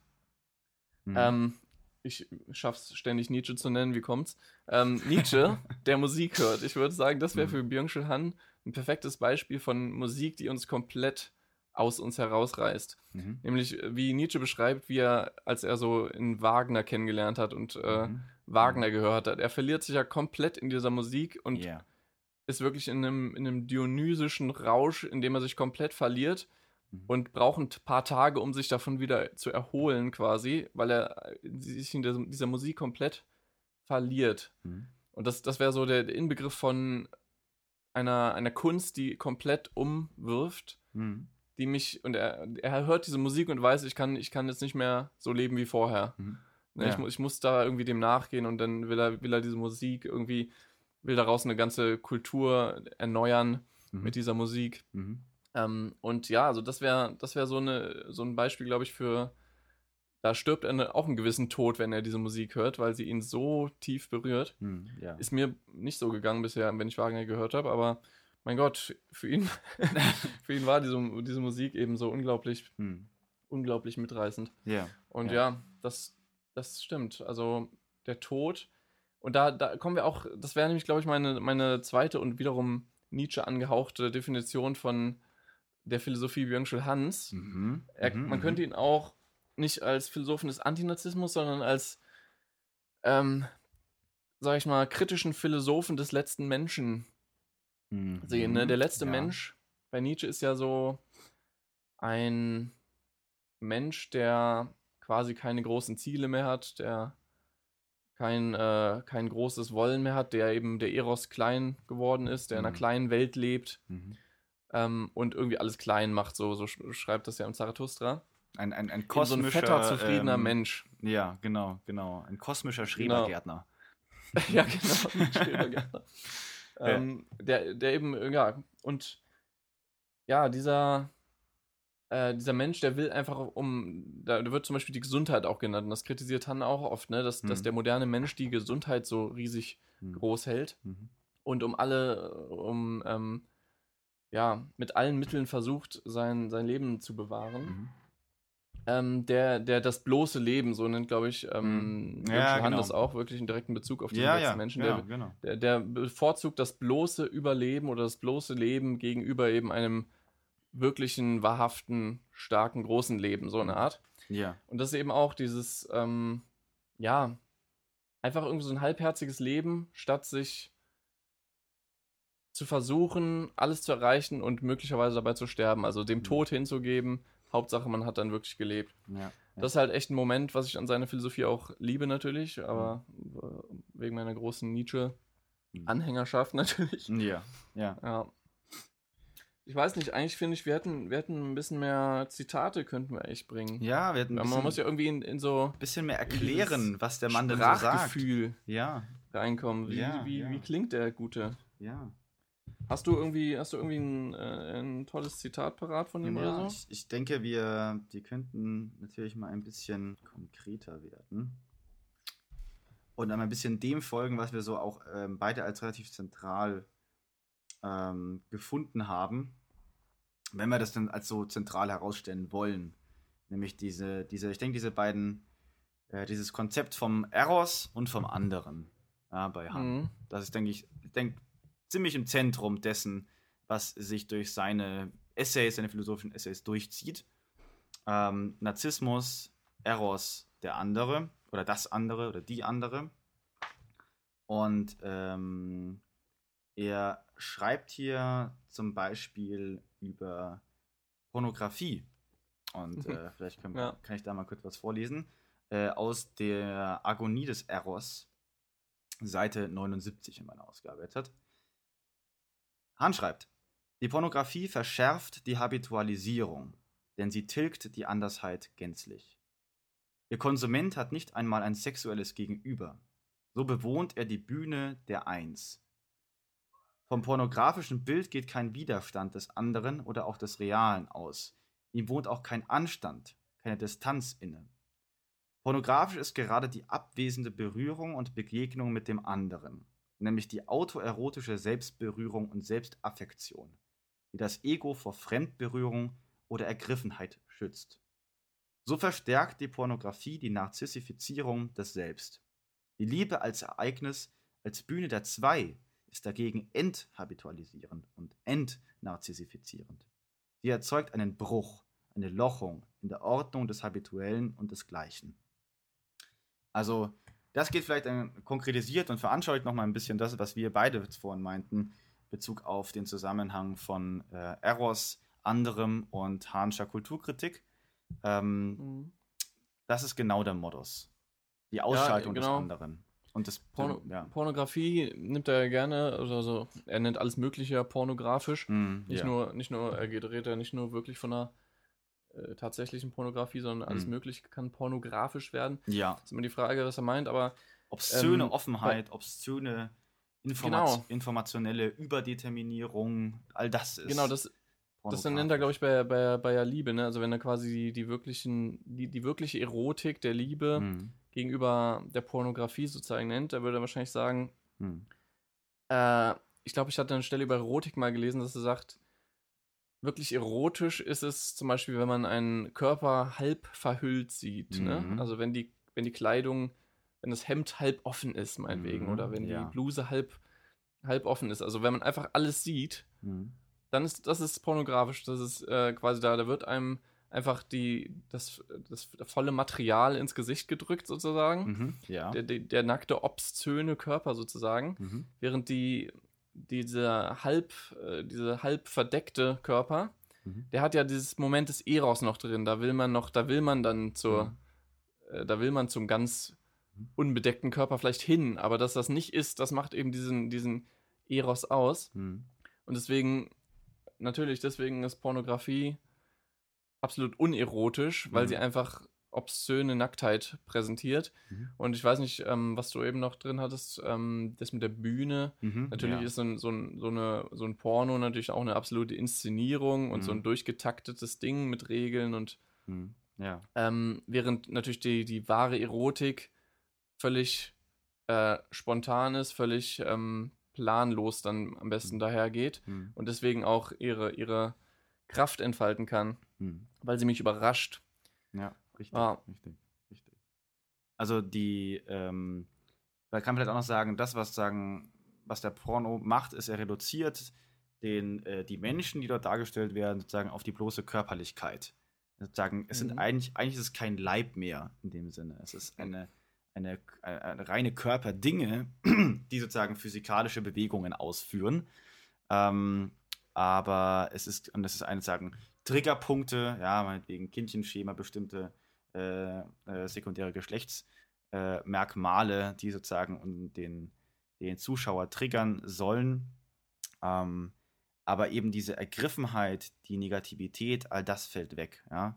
Also mhm. man könnte jetzt natürlich auch noch sagen, äh, Punkt, in puncto ähm, sexueller Höhepunkt, auch das liegt ja sozusagen in der Kontrolle, meistens jedenfalls, ähm, desjenigen, der ein Porno anschaut. Er kann sozusagen das Tempo zum Beispiel bestimmen. Wenn ich jetzt halt an, wenn ich andererseits daran denke, wenn man irgendwie Sex hat, ja, dann ähm, kann schon mal passieren, dass das Tempo des anderen eben jetzt nicht gerade mein Tempo ist, das mir passt. Auch da erfahre ich Negativität. Ja. Ähm, also ist jetzt vielleicht ein äh, für ein bisschen befremdliches Thema für manche, die jetzt dazuhören, aber ich denke, vielleicht bringt es das wirklich ganz gut auf den Punkt. Ja? Ähm, wo wird Negativität direkt äh, für mich erfahrbar? Dann, wenn es eine Form von Intimität gibt mit dem, was ich erfahre. Und ähm, die Intimität kann wiederum nur dann entstehen, wenn ich bereit dafür bin, sozusagen mich von meinem Ich ein Stück weit zu lösen. Nur dann ist Intimität in einer emphaterischeren Form möglich. Mhm. Und diese Lösung vom Ich, darum, darum geht es wohl entscheidend. Ähm, die Frage wäre jetzt natürlich so ein bisschen, worauf läuft das dann hinaus? Also, ähm, wie soll das dann, oder wie kann sozusagen, wie sieht denn die vollkommene Liebe aus für Byung-Chul Han? Wie sozusagen die vollkommene erotische Beziehung aus für Byung-Chul Han? Äh, du meinst jetzt wirklich äh, Liebe, zwischenmenschliche Liebe so? Muss, muss jetzt auch wiederum nicht zwischenmenschliche Liebe sein. Mhm. Kann jetzt auch in Bezug auf Kunst oder Politik sein, aber macht er das irgendwann mal so, so richtig plastisch deutlich, wie das also, aussieht, was dann passiert? Das ist ja die Sache eben, er, er gibt ja nie wirklich Positives von, also er gibt ja nie wirklich ähm, seine positive Vision von sich. Mhm. Man kann es ja irgendwie nur so halb implizit dann ableiten. Ja, weiß nicht, also er würde sagen, dass auf jeden Fall dieses Moment des sich selbst Vergessens mhm. bei einer wirklichen Liebeserfahrung, also wenn ich mich wirklich in jemanden verliebe, dass er da irgendwie ein positives Moment drin sieht. Mhm. Also ein, ein, ein ähm, so bejahendes Moment. Ähm, und ansonsten, ja, irgendwie, dass man, äh, dass man wahrscheinlich in einer Beziehung nicht zu einer Einheit wird, mhm. glaube ich.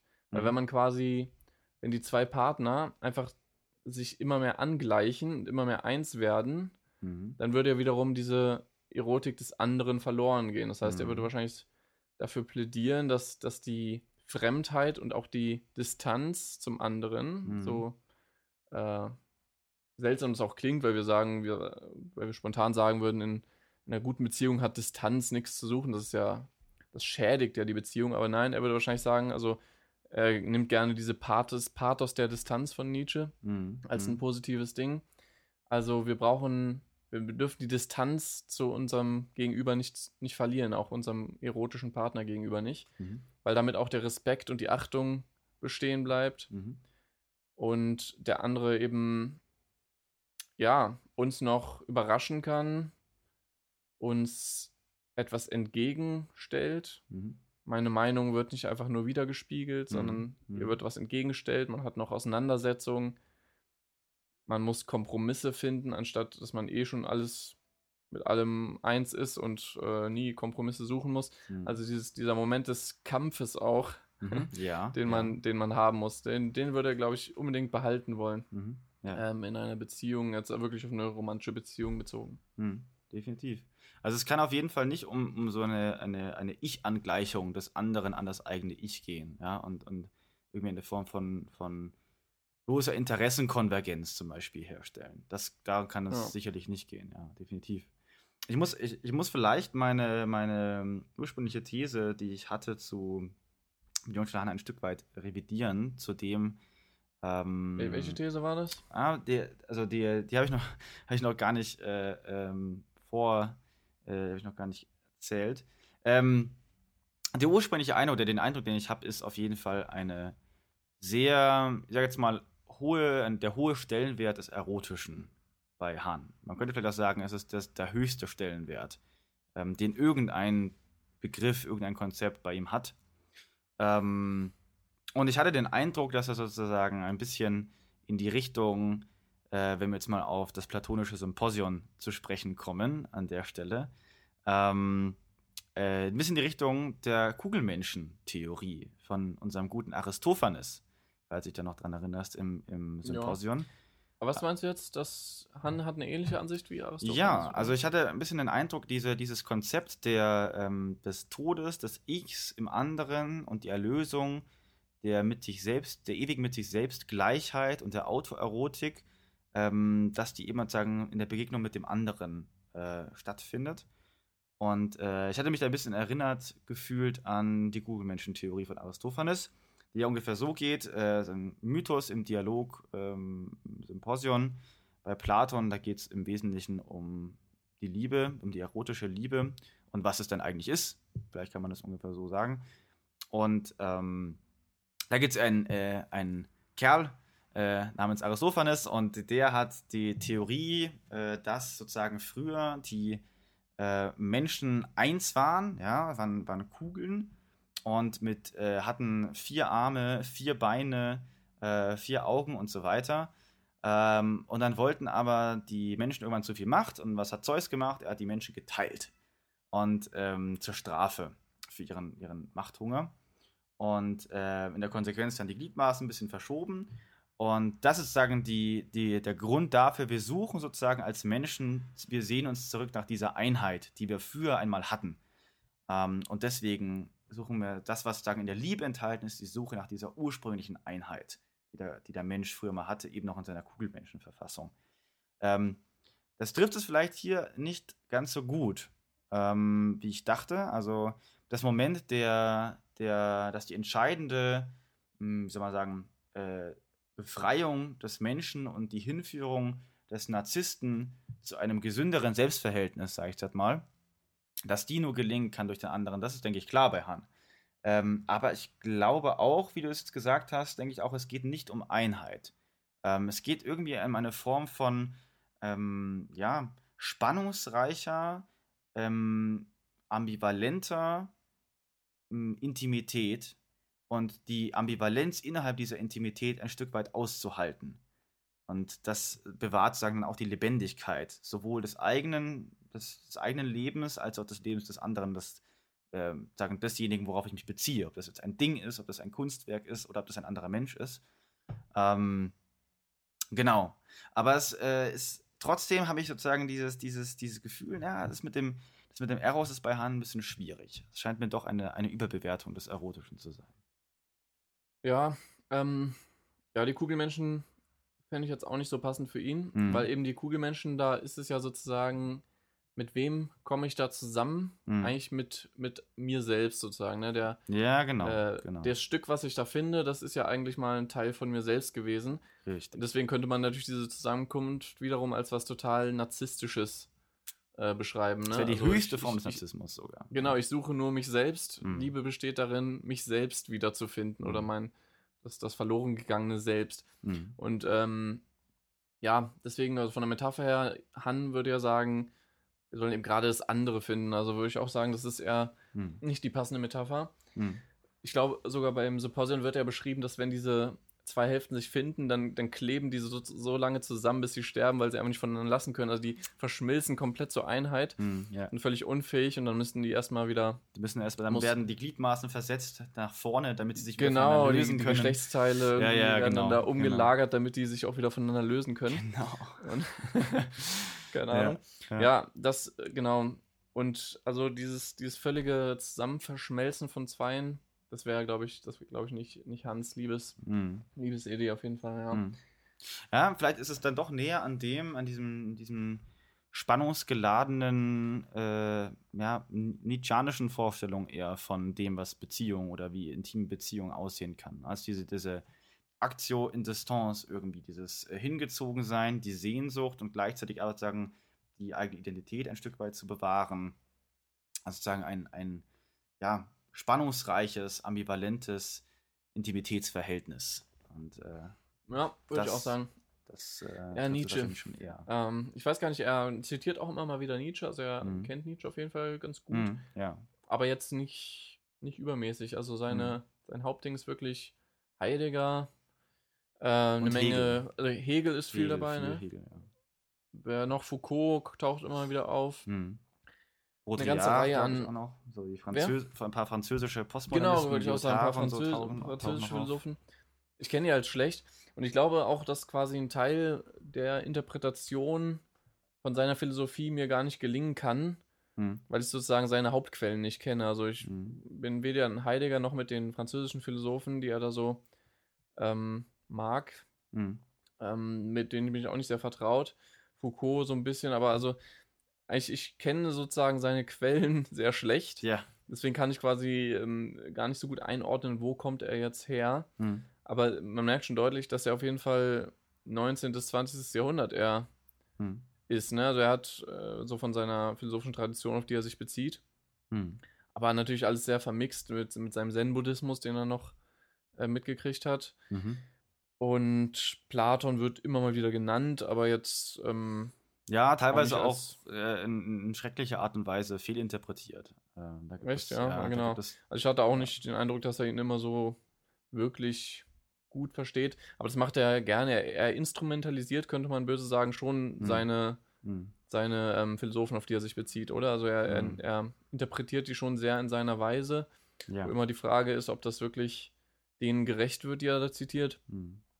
Finde Ja. ich jetzt nicht so schlimm. Also, mein Gott, er will halt, er ist ja sowieso sehr frei in dem, wie er das alles präsentiert. Und da kann er ruhig auch so ein bisschen wissenschaftliche Methodik missachten von mir aus. Hm, ja. Von der er ja auch Ähm, nicht viel hält, ne? Gerade von, von diesem korrelativen, Mhm. sozialwissenschaftlichen Vorgehensweise hält er nicht sehr viel von. Eine Korrelation Ja. erklärt nichts, schreibt er. Ja.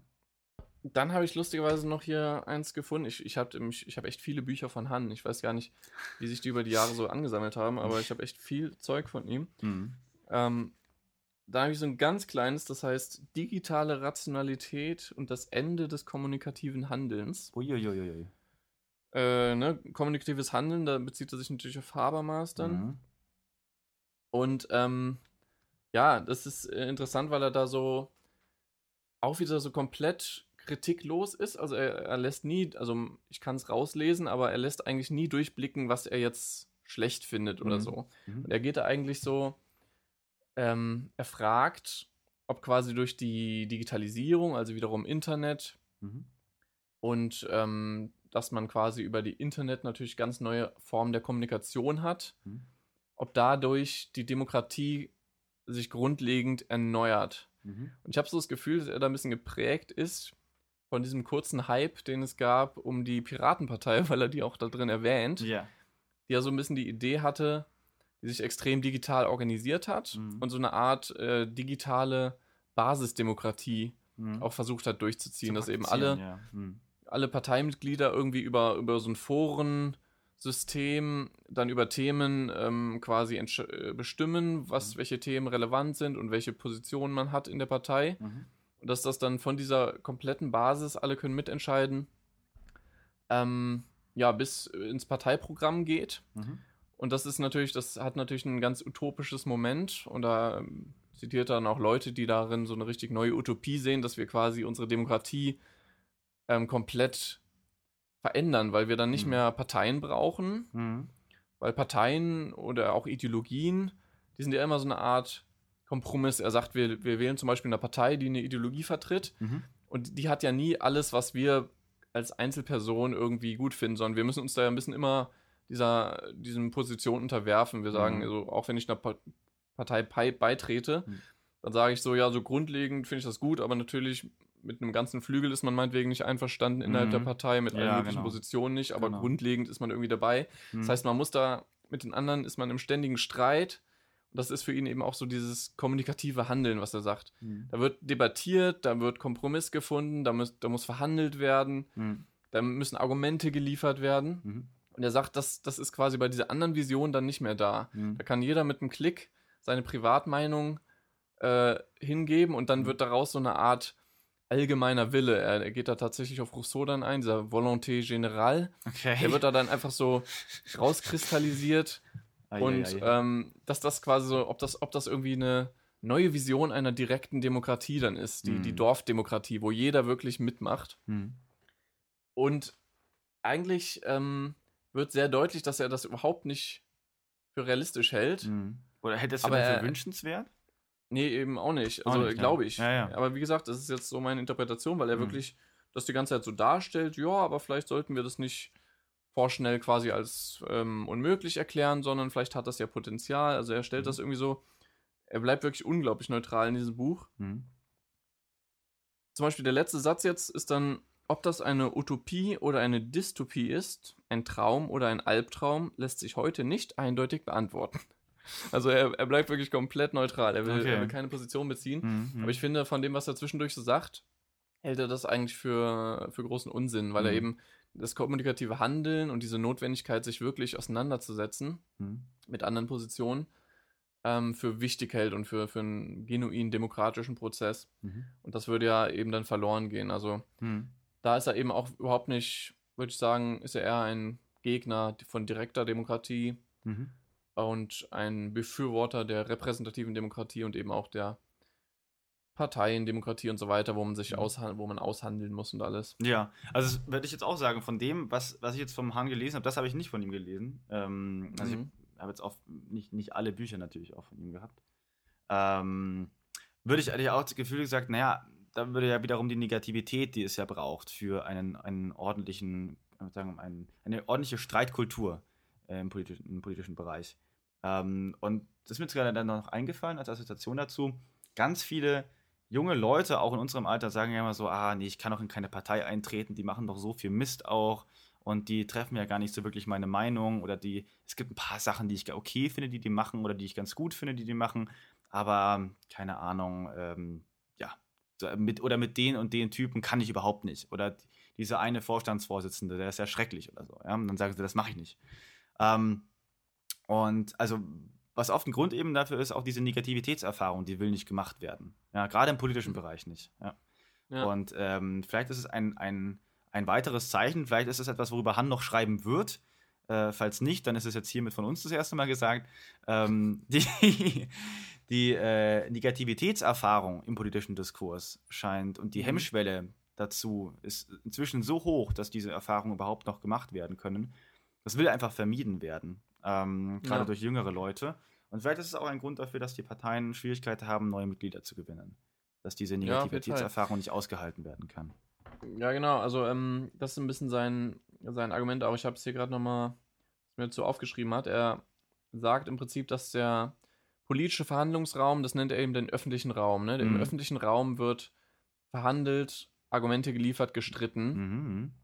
Und da, dagegen sagt er, der Privatraum oder das Internet, das ist halt so eine Art Privatraum, weil da wirklich einfach Millionen von Privatpersonen sind, Mhm. Mhm. die völlig personalisiert sind. Also jeder, äh, er nennt das immer so einen privaten Ausstellungsraum. Mhm. Jeder stellt sich da als Privatperson dar Mhm. und posaunt seine Privatmeinung raus. Mhm. Aber es findet eben nicht mehr das, was er so in den öffentlichen Raum, den politischen Diskurs sieht als positiv. Das passiert dann eben nicht mehr. Da wird eben alles, alle Privatmeinungen werden zusammengeschmissen, Mhm. aber es wird eben quasi kein Diskurs zwischen ihnen äh, erzeugt. Mhm. Und Ja. das nennt er dann die, diesen digitalen Schwarm oder eine Mhm. Schwarmdemokratie. Das ist auch so ein, Okay. so ein beliebter Begriff, glaube ich, bei ihm. Er hat ein ganzes Buch darüber geschrieben. Mhm.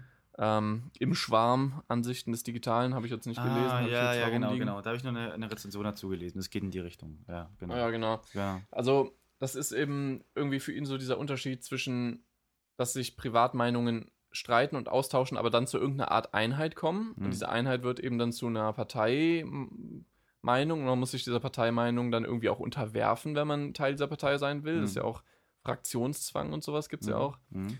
ähm, Im Parlament Und- dann, ja. Mhm. im Parlament, genau. Und ähm, das wäre eben diese andere Vision, dass einfach tausende Privatmeinungen, ohne dass sie sich irgendwie wirklich auseinandersetzen müssen, nebeneinander stehen und daraus wird dann irgendwie was herausdestilliert. Mhm. Ja. Ja. Ich glaube halt, er übertreibt das auch ein bisschen, weil das ja auch nie stattfindet. Also auch eine Piratenpartei wird natürlich ja gestritten, ne? Die werden ja sicher in ihren Foren sich da auch gestritten und debattiert haben, ne? Mhm. Mhm. So ist es ja nicht, dass das irgendwie nicht mehr stattfindet. Hm. Aber er nennt das so, ähm, dass quasi das Ende der Ideologie und das Ende des, der Partei quasi als Vision da existiert, Mhm. weil das eben dann nicht mehr nötig ist. ja. ja, genau, genau. Ja, Also Das- vielleicht, vielleicht kann man sogar, vielleicht können wir sogar schon mal äh, ein, ein kleines oder ein, ein Resümee, ein Schlussresümee ziehen. Ähm, Mhm. Wie, oh, Licht. Ähm, ja, genau, vielleicht am Schluss nochmal, Ähm, was, was nimmst du von, vom Jugendschul Han mit jetzt von der Lektüre? Wir haben jetzt ja so ein, ein paar, paar Wöchelchen, haben wir uns jetzt drauf, drauf vorbereitet. Wir haben beide noch mal ein bisschen reingelesen. Ähm, Gibt es was, was dir, gibt es einen neuen Augenöffner? Ein, äh, ist dir Han als anderer begegnet? Als der, den du schon einmal gelesen hast. Äh, das, das, hast du sehr schön formuliert.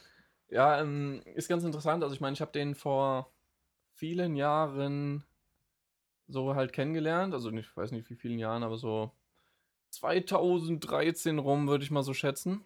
Du bist ja schon so alt, stimmt. und ich, der hat mich echt krass äh, beeinflusst und mir ist gar nicht mehr bewusst gewesen, wie stark, hm. weil ich den jetzt halt echt jahrelang nicht mehr so interessiert an dem war. Hm. Aber ich war wirklich äh, mega beeinflusst, glaube ich, von dem. Und ich habe auch gemerkt, dass viele seiner Thesen so wirklich in mir ähm, Fleisch geworden sind, könnte man sagen, mhm. die sich so in mir ähm, verbreitet haben, wo ich dann gar nicht mehr wusste, dass das von ihm kommt. Mhm. Mhm. Also dieses, dieses Pathos des anderen und mhm. auch, oh, ja. was, was ich ja gerne so Gegenständlichkeit nenne, mhm. dass man irgendwie wieder, deswegen liebe ich den Realismus und Erkenntnistheorie so, dass man sich dem ähm, dass man die Welt als etwas anderes, als etwas außen sieht, mhm, anstatt ja. quasi nur in diesen transzendentalen Strukturen rumzu Äumeln. ein, ein klassischer Fachbegriff in. in ähm, ganz klassischer. ja. ja. Genau. Ähm, mhm. Also, das, das ist schon echt, äh, glaube ich, ist von ihm beeinflusst worden. Mhm. Und ähm, trotzdem hat er irgendwie, also irgendwie gibt er mir nicht mehr so viel. Also, mhm. ich kann nicht genau sagen, woran, wenn ich das so lese, ich finde das immer noch teilweise irgendwie so alles ganz plausibel und ganz eingängig und mhm. ein paar Stellen haben mich auch wieder so echt beeindruckt. So, oh, cool formuliert ähm, mhm. und sehr, sag ich mal, er hat echt ein Auge natürlich für, für Gegenwartskultur mhm. und kann da, kann da wirklich an die, an die richtige Stelle den Finger auflegen, mhm. ähm, was viele aktuelle Phänomene angeht, so. Mhm. Ähm, immer noch lesenswert, aber irgendwie habe ich das Gefühl, eben weil auch seine Bücher wirklich so unglaublich repetitiv sind, da würden wir jetzt auch wieder zur Kritik dann kommen, vielleicht. Mhm, ja ähm, kann ich mich nicht ganz rausziehen. Ich finde es auch wirklich sehr repetitiv und ich denke immer so, bei jedem neuen Buch würde ich jetzt denken, das brauche ich jetzt auch nicht mehr lesen. Mm, ja. Ich habe jetzt, ich habe ein paar gesehen und ich glaube, ich habe seinen Punkt verstanden. Mm, mm. Ähm, es ist eben auch die Frage, also man könnte wirklich versuchen, Hans Philosophie in sein Leben umzusetzen. Und ich habe auch so, ich hätte da auch Ideen irgendwie, wie das geht. Ja. Ähm, und da sind auch, kann man echt äh, positive Sachen auch rausziehen. Das muss man halt wirklich selber dann machen, weil er ja einem keine Anweisungen gibt. Mm, ja, ja, ja. Ähm, aber ich weiß nicht, ob es mir irgendwie noch viel gibt, das zu lesen. Also es wirkt eben wirklich ein bisschen so, so eine Phrasendrescherei, so irgendwelche mhm. ja, Standardsätze, die sich aneinander reihen irgendwann. Mhm. Und ähm, ja, kommt nicht mehr viel Neues bei rum. So. Mhm. Ja. Ja. Keine Ahnung, also für mich hat er so ein bisschen an Attraktivität verloren. Mhm. Aber ich bin trotzdem irgendwie froh, dass, dass es ihn gibt, sage ich mal. Er, er ist irgendwie eine erfrischende, ein erfrischend auf jeden Fall. Mhm. Also wirklich gegenüber dem. Er ist erst ein populärer Philosoph, aber nicht ganz so super Mainstream angepasst. Mhm. Meinetwegen wie jetzt ein Richard David Precht oder so. Mhm. Ja, ja. Also ich kenne nicht viel von dem, aber so Vorträge und so, was ich mal gehört habe, mhm. der redet ja wirklich so dem dem normalen Mainstream nach der Nase, würde ich sagen. Hm. Und ähm, Han ist irgendwie ein bisschen spezieller. Hm. Aber, naja. Ja. Weiß ich auch nicht, wie speziell, weil letztlich bedient er ja doch irgendwie auch, oder jeder, jeder liest das und kann sich damit irgendwie einigermaßen identifizieren hm. und findet das irgendwie plausibel. Hm. Also richtig, hm. so richtig aufrüttelnd ist es ja dann, dann doch nicht mehr. Und halt dieser, dieser pessimistische Grundton hm der ähm, nervt mich auch zunehmend. Also, das, das ist irgendwie immer dieses, wie gesagt, diese Philosophie des Seufzens die ganze Zeit. Dieses, mhm. ach ja, mhm. so ist unsere Welt. Und es hat so ein bisschen was von Selbstmitleid. Mhm. Ja. Dieses, diese ganzen Bücher, die, die triefen so ein bisschen von, von Selbstmitleid und mhm. Weltschmerz. Ja. Und irgendwie habe ich da ähm, keinen Bock mehr auf diesen Weltschmerz, sondern will sagen, ja, packen was an, irgendwas machen. Mhm. Also, dass man da mehr Aufbruchsgefühl kriegt und weniger einfach nur vor sich hin leiden. Ja, ja. Ja, das so grobes Fazit. Wie hm. ist es bei dir? Gibt er dir was? Ja, also ich würde sagen, würd sagen ähnlich. Ich würde nicht sagen, dass er mich so, so stark jetzt in meinem Denken geprägt hat, dieses Konzept des anderen. Ähm, kennt man auch schon von ähm, Vorgängern von ihm, prominenterweise jetzt zum Beispiel Lacan, den ich jetzt in der letzten Zeit mir ein bisschen näher ja auch angeguckt habe. Da finde ich das wesentlich plausibler und auch, wie soll man sagen, äh, analytisch ein bisschen schärfer ja, und theoretisch Mhm. ein bisschen ein bisschen versierter. Ähm, was äh, neue Erkenntnisse angeht, durch Byung-Chul Han, ich glaube, reichlich wenig. Äh, vielleicht auch das, was du gemeint hast, mit er ist, er ist irgendwie, er ist irgendwie nicht Mainstream und er ist trotzdem irgendwie, hat man den Eindruck, wird man den Eindruck nicht los, dass er doch irgendwie voll in den, voll in den Mainstream passt.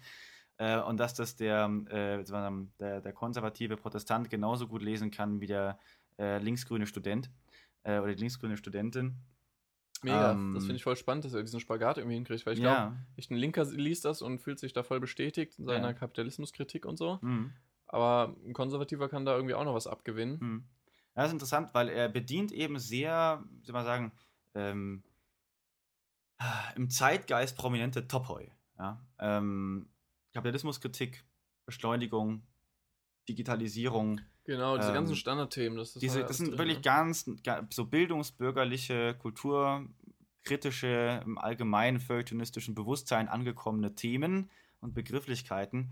Und ähm, wenn man sich seine Bücher so anschaut und die Kapitelüberschriften so anschaut, dann orientieren die sich auch sehr stark an diesen Begrifflichkeiten, an diesen Themen. Und ähm, das macht das natürlich, ähm, ja, äh, setzt, setzt ihm zumindest den Vorwurf auf, dass er eigentlich voll auf dem Zeitgeist surft und gleichzeitig von sich denkt, dass er voll nicht im Zeitgeist wäre und das so äh, auf den Mhm. Begriff bringt. Ähm, nee, äh, was äh, noch spannend ist, ist eben diese, diese Frage des Verhältnisses ähm, ähm, von äh, Kultur und, und Eros, ja, und von ähm, Narzissmus und Eros. Das ist natürlich schon ganz interessant, also seine Anthropologie da so ein bisschen äh, rein, einen Blick hineinzubekommen. Ähm, ja, aber ansonsten, ähm, es sind wenig Punkte, wenn ich jetzt halt ihn lese, auch jetzt zum Beispiel, was er über die Politik, äh, über das Politische schreibt, vor allem, wo ich mir jetzt, wo ich so denke, ja, das trifft jetzt irgendwie voll den Kern, das ist jetzt echt was, was ich noch nie gehört habe oder was für mich erstaunlich ist oder so, da kommt recht wenig. Finde ich auch ein bisschen schade. Ja. Interessanter ist manchmal eher, ähm, was er, glaube ich, sehr gut kann, um vielleicht noch, eine, noch mal eine positive Sache zu sagen zu, zu Byung-Chul Han, ist, ähm, Analogien zu finden zwischen Themenbereichen oder, ähm, ja, doch Themenbereichen, die man jetzt nicht auf den ersten Blick in, miteinander in Verbindung bringt. Ähm, er schreibt zum, er sagt zum Beispiel in, einer, ähm, in einem Film, den er selber mitkonzipiert und gedreht hat, äh, wo es im Wesentlichen um, wo es um die Müdigkeitsgesellschaft geht, sozusagen mit der Dokumentation Ja, zum ja, Buch genau. auch. Da kam danach dann dieser Film. Äh, Müdigkeitsgesellschaft war, glaube ich, auch sein erstes Werk, mit dem er so richtig äh, Genau, populär geworden ist, ne? genau, richtig. Um 2010 rum oder wann kam es raus? Ja, so circa um, also ab, ich glaube, es gab so einen, so einen bestimmten Punkt, ähm, da vorher waren es so zwei oder drei oder vier Jahre Abstand zwischen den Büchern, ab 2010 ist es wirklich fast jedes Jahr, dass eins kommt. Mhm. mhm. Genau, und in, diesem, in dieser Dokumentation Mündigkeitsgesellschaft steht, äh, steht er so vor einem, äh, vor einem äh, Aquarium und sieht da Fische drinnen. Und dann sieht er, naja, die Fische, die müssen, selbst wenn sie schlafen, müssen sie sich fortbewegen, damit die ähm, genug äh, Wasser durchströmen mit genug Luft, damit die atmen und überleben können. Selbst im Schlaf müssen sie sich bewegen.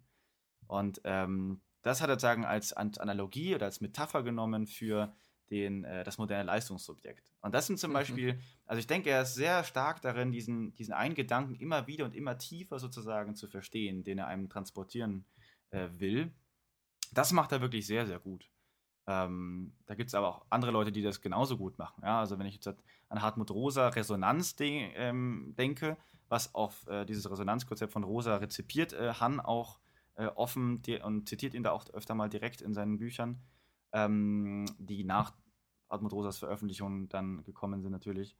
Ähm, und Hartmut Rosa verwendet für dieses Bild des Kapitalismus immer das der dynamischen Stabilisierung. Ja? Also man sitzt sozusagen auf, wenn man auf dem Fahrrad sitzt, dann fällt man um, wenn man nicht tritt, wenn man nicht, wenn man nicht ähm, ja, stark genug Mhm. tretet. Äh, tritt, ja genau. Und ähm, so ähnlich ist es ja dasselbe Bild letztendlich wie mit dem Fisch, der sich bewegen muss, um zu überleben. Und genauso ist der Fahrradfahrer. Ah, ja. Und genauso geht es so. Also diese, äh, als, als, er ist sicherlich eine prominente Figur auf dem Metaphern- und Analogiemarkt ähm, im, sagen wir jetzt mal, im literarischen Bereich. Aber das ist dann auch, ähm, ja, ein Punkt, den man vielleicht noch positiv dazu sagen kann. Ja, das stimmt. Also ich meine, ich könnte, ich könnte nicht schreiben, wie er schreibt, auf jeden Fall. Also ja. ich muss auf jeden Fall da äh, natürlich trotz dass ich jetzt ihn eher kritisch inzwischen sehe oder nicht mehr so interessant finde, Hm. muss ich natürlich äh, demütig anerkennen, dass, dass, dass er einen Stil hat, der, der schon irgendwie beeindruckend ist. Zumindest auch einzigartig Äh, ist. Es gibt wenig Leute, die so ja. schreiben wie er. Ja. Eben wirklich originell, Hm. wie er das macht. Hm. Also sollte man auf jeden Fall mal ein Buch mindestens sich rein anschauen. Mhm. Ah, das ist Hast du- vielleicht, vielleicht auch noch eine interessante Frage. Welches Buch von Byung-Chul Han, jetzt, wenn wir jetzt äh, Zuhörer haben, die noch nie Byung-Chul Han Mhm. gelesen haben, die sich sowieso wahrscheinlich seit gut zwei Stunden fragen, worüber wir eigentlich reden, ähm, ähm, oder auch nicht. Ähm, welches Buch äh, würdest du von Byung-Chul Han, wenn du eins empfehlen müsstest, welches würdest du denn empfehlen? Weil würdest du sagen, das ist wirklich lesenswert, wenn man noch nie Byung-Chul Han gelesen hat? Hm, ähm, ich weiß nicht, also die Müdigkeitsgesellschaft, glaube ich, ich, ich habe da jetzt nicht nochmal reingeguckt, Hm. aber die war halt so sein erster Schlager, Mhm. äh, so Schlager. im Sinne von Musik, Kassenschlager, Ein, Ähm, ja. Sein erster krasser Erfolg. Mhm. Also ich glaube, da, da steckt das meiste drin, aber ich fand auch Agonie des Eros Mhm. cool, weil ich glaube auch gerade, ähm, ja, Thema Liebe findet jeder interessant. Mhm. Ja. Aber er redet ja in diesem Buch auch nicht nur über Liebe, sondern auch eben über Kapitalismus und über äh, Ästhetik wahrscheinlich auch. Also fast jedes Thema taucht in jedem Buch auf. Mhm. Also ich würde sagen, man kann fast jedes seiner Standard-Essays quasi nehmen. Also ich würde nicht die alten Bücher nehmen, diese, die noch so viel mehr auf Systematik setzen, weil Mhm. das ist halt nicht mehr das, was ihn ausmacht oder das, was ihn besonders macht, sind halt seine speziellen Essays. Das heißt, man kann Müdigkeitsgesellschaft nehmen, man kann Transparenzgesellschaft nehmen, Mhm. ähm, Agonie des Eros. Austreibung des anderen habe ich nie gelesen, aber ich finde vom Titel her ist das so, klingt, klingt das wie sein Zentrum seiner Philosophie. Ja. Das Ja, ist seine ja. Kulturkritik, dass das andere ausgetrieben wird. Mhm. Also bin ich sicher, da wird man auch Mhm. auf jeden Fall in, in den Kern dessen treffen, Mhm. ähm, was man, äh, was, was er halt, was ihn auszeichnet. Mhm. Aber ich glaube, er kann jeder gucken, welches Thema findet er besonders interessant und dann nimmt er das Buch, also wenn es eher Ästhetik ist, wenn es eher Liebe ist, Mhm. dann kann man jeder das nehmen, was einem am meisten interessiert. Mhm. Da trifft man trotzdem seine Gesamtphilosophie immer drin an. Ja, ja, das stimmt. Also würde ich jetzt gar nichts speziell nehmen, aber das stimmt. zumindest die Müdigkeitsgesellschaft ist sein, sein bekanntestes Mhm.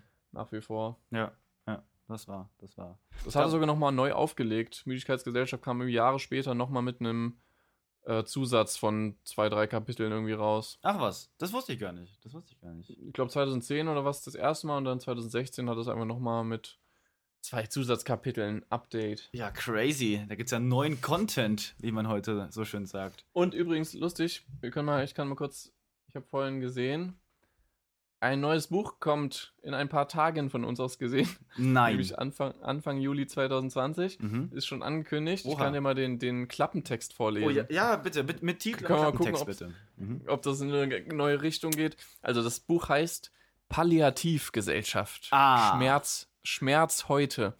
Also Palliativgesellschaft, das klingt jetzt genauso wie Müdigkeitsgesellschaft, finde Mhm. ich erstmal, ne? Irgendwie alternde Gesellschaft oder Mhm. Sterbegesellschaft. Ich weiß nicht, wie man Palliativ jetzt am besten übersetzt. Letzter Mensch, müde geworden.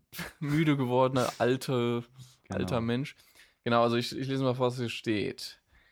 Heute herrscht überall eine Allo Algophobie, eine generalisierte Angst vor Schmerzen.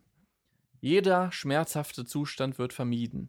Verdächtig sind auch Liebesschmerzen. Die Schmerztoleranz sinkt rapide.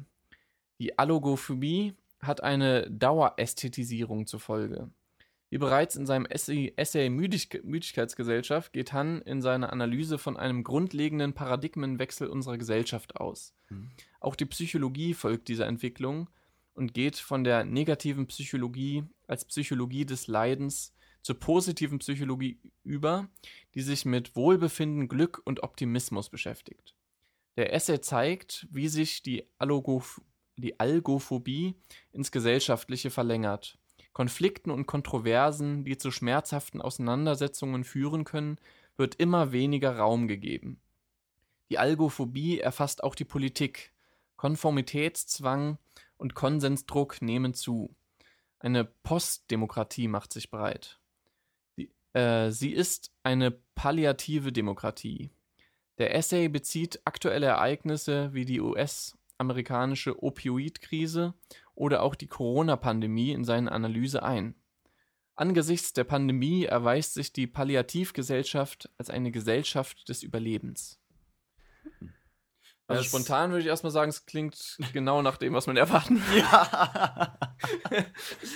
Und wir hatten ja mit dem, mit dem Reach vorhin, ne, mit Bezug auf Parteiendemokratie, ähm, das scheint ja, scheint das Ganze vorgenommen, vorgegriffen zu haben, was jetzt da im Klappentext auch ein bisschen stand, ne? Ja, mit den, den, den mangelnden Negativitätserfahrungen in gesellschaftlichen Diskursen und so weiter. Ja, absolut. Also was er sagt hier, Schmerztoleranz, also dass wir eine Ja, Algo, ich weiß gar nicht, was Algo heißt, ist das Schmerz oder was? Algophobie, die Angst vorm Schmerz. das kann, kann sein, ja. Scheint so zu sein. Ja. Ähm, also wir haben keine Schmerztoleranz mehr. Ähm, das ist ja wieder, ist ja genau sein Ding, ne? Die Negativität des Schmerzes lassen wir nicht zu. Hm, ja.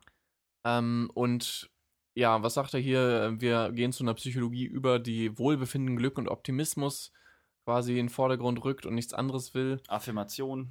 Passt Genau. ja auch voll in seine Positiv Positivitätsgesellschaft, die Mhm. irgendwie nur, nur positiv affiziert werden will, die nichts Negatives zulässt. Mhm. Auch im Politi politischen, wie du gesagt hast, wieder, Mhm. dass, dass man irgendwie die, den Konflikt meidet, die Kontroverse meidet und möglichst ähm, ja kein, kein, kein Streit haben will. Hm. Postdemokratie, ja, das sind halt, genau, alles diese, diese Phrasen, die man von ihm erwarten würde. Hm. Ist interessant. Ähm, ich habe auch gesehen, es gibt irgendwie ein Interview zu ihm zu Corona. Mhm. Leider war das hinter einer Paywall, wollte ich Yep. nicht zahlen. Welt.de. Genau, ja. hatte ich keinen Bock, aber so Mhm. wäre natürlich jetzt interessant, wenn wir sagen können, was sagt er zur Corona-Pandemie. Ich hatte mir tatsächlich Aber- durchgelesen, als er noch Mhm. nicht auf Welt Plus war. Als er noch, als er noch ein paar Tage, äh, die ersten paar Tage online war, dann war er nicht auf Welt Plus. Das ist aber schon länger her. Und ich glaube, Ja. die wesentliche These war die, dass ähm, wir in Europa und im Westen ein viel schwieriger deshalb mit der Krise zurechtkommen, weil wir eben den so, so stark ausgeprägten Individualismus haben und weil sich die Leute nichts mehr, sozusagen keinen Maßnahmen mehr unterwerfen wollen. Wohingegen die, das disziplinäre Bewusstsein im asiatischen Raum, etwa in Japan, eben so stark ist, dass es dort sehr viel besser funktioniert. genau. Ja, gut, ja, das ist äh, einigermaßen plausibel. Aber auch nicht so 100 Pro, weil ich, ich meine, zumindest Naja. in Deutschland äh, haben sich auch alle, aber gut, Deutsch ist auch, Deutschland ist auch eine, ein Land, was sich gerne Autoritäten unterwirft. So- oh, man kommt keine Wow. Sendung aus ohne Hitlerbezug. mal so in den Raum gelegt. Nee, also ich glaube, Ja. Deutschland hat sich, hat sich, ich hatte, ich hatte das Gefühl, dass eine richtige Lust empfunden wurde eigentlich, als, als Mhm. Shutdown war, so ein bisschen Mhm. auch so Endlich mal ein sich bisschen wieder Timeout. Staatsmacht Ja. Zu Mhm. unterwerfen. Ja. Ähm, ohne dass ich das jetzt in dem Fall schlecht finde, fand, war ja, war ja super. Mhm. Aber Deutschland hat ja die Krise auch extrem gut Also bis, gemanagt. bis jetzt sieht es sehr, sehr, gut aus, trotz der Lockerungen. Ja, genau. das heißt, auch eine individualistische Gesellschaft kann es. Aber ja, in der Tat, China hat Mhm. das natürlich super hingekriegt, weil die natürlich noch viel mehr gewöhnt sind, einem Staat zu gehorchen.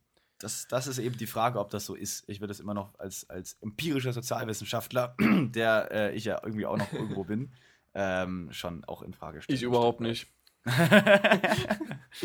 wunderbar, Nee. wunderbar. Ja, ähm, genau, also Corona, ja, sagt er auch was so, aber was er am Ende hier sagt, ne, ähm, eine Gesellschaft des Überlebens. Hier angesichts der Pandemie erweist sich die Palliativgesellschaft als eine Gesellschaft des Überlebens. Mhm. Da hätten wir ja wieder dieses ähm, letzter Mensch, das bloße Überleben. Mhm. Ich weiß nicht, ob er so in die Richtung geht. Das wäre ja derzeit noch sehr zynisch. Wenn Ja. er jetzt dahin gehen würde, dann wäre er ja in dieser Ecke der, der Corona-Leugner. Und Das Mhm. ist derzeit ja eine, eine, also es ist eine schwierige Ecke, würde ich sagen ja. wer da jetzt reingeht, der wird ja schnell ähm, abgehatet, Mhm. ja. wahrscheinlich zu Recht. Ähm, und Wahrscheinlich zu Recht, ja.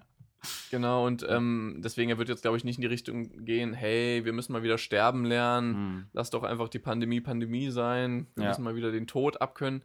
Also in die Richtung wird er, glaube ich, nicht gehen, das wäre Mhm. ihm zu zynisch. Glaube ich auch. Glaube ich auch, das ist zu zynisch. Aber cool, dann haben wir einen kleinen Ausblick. Wir wissen, es kommt halt ein Buch.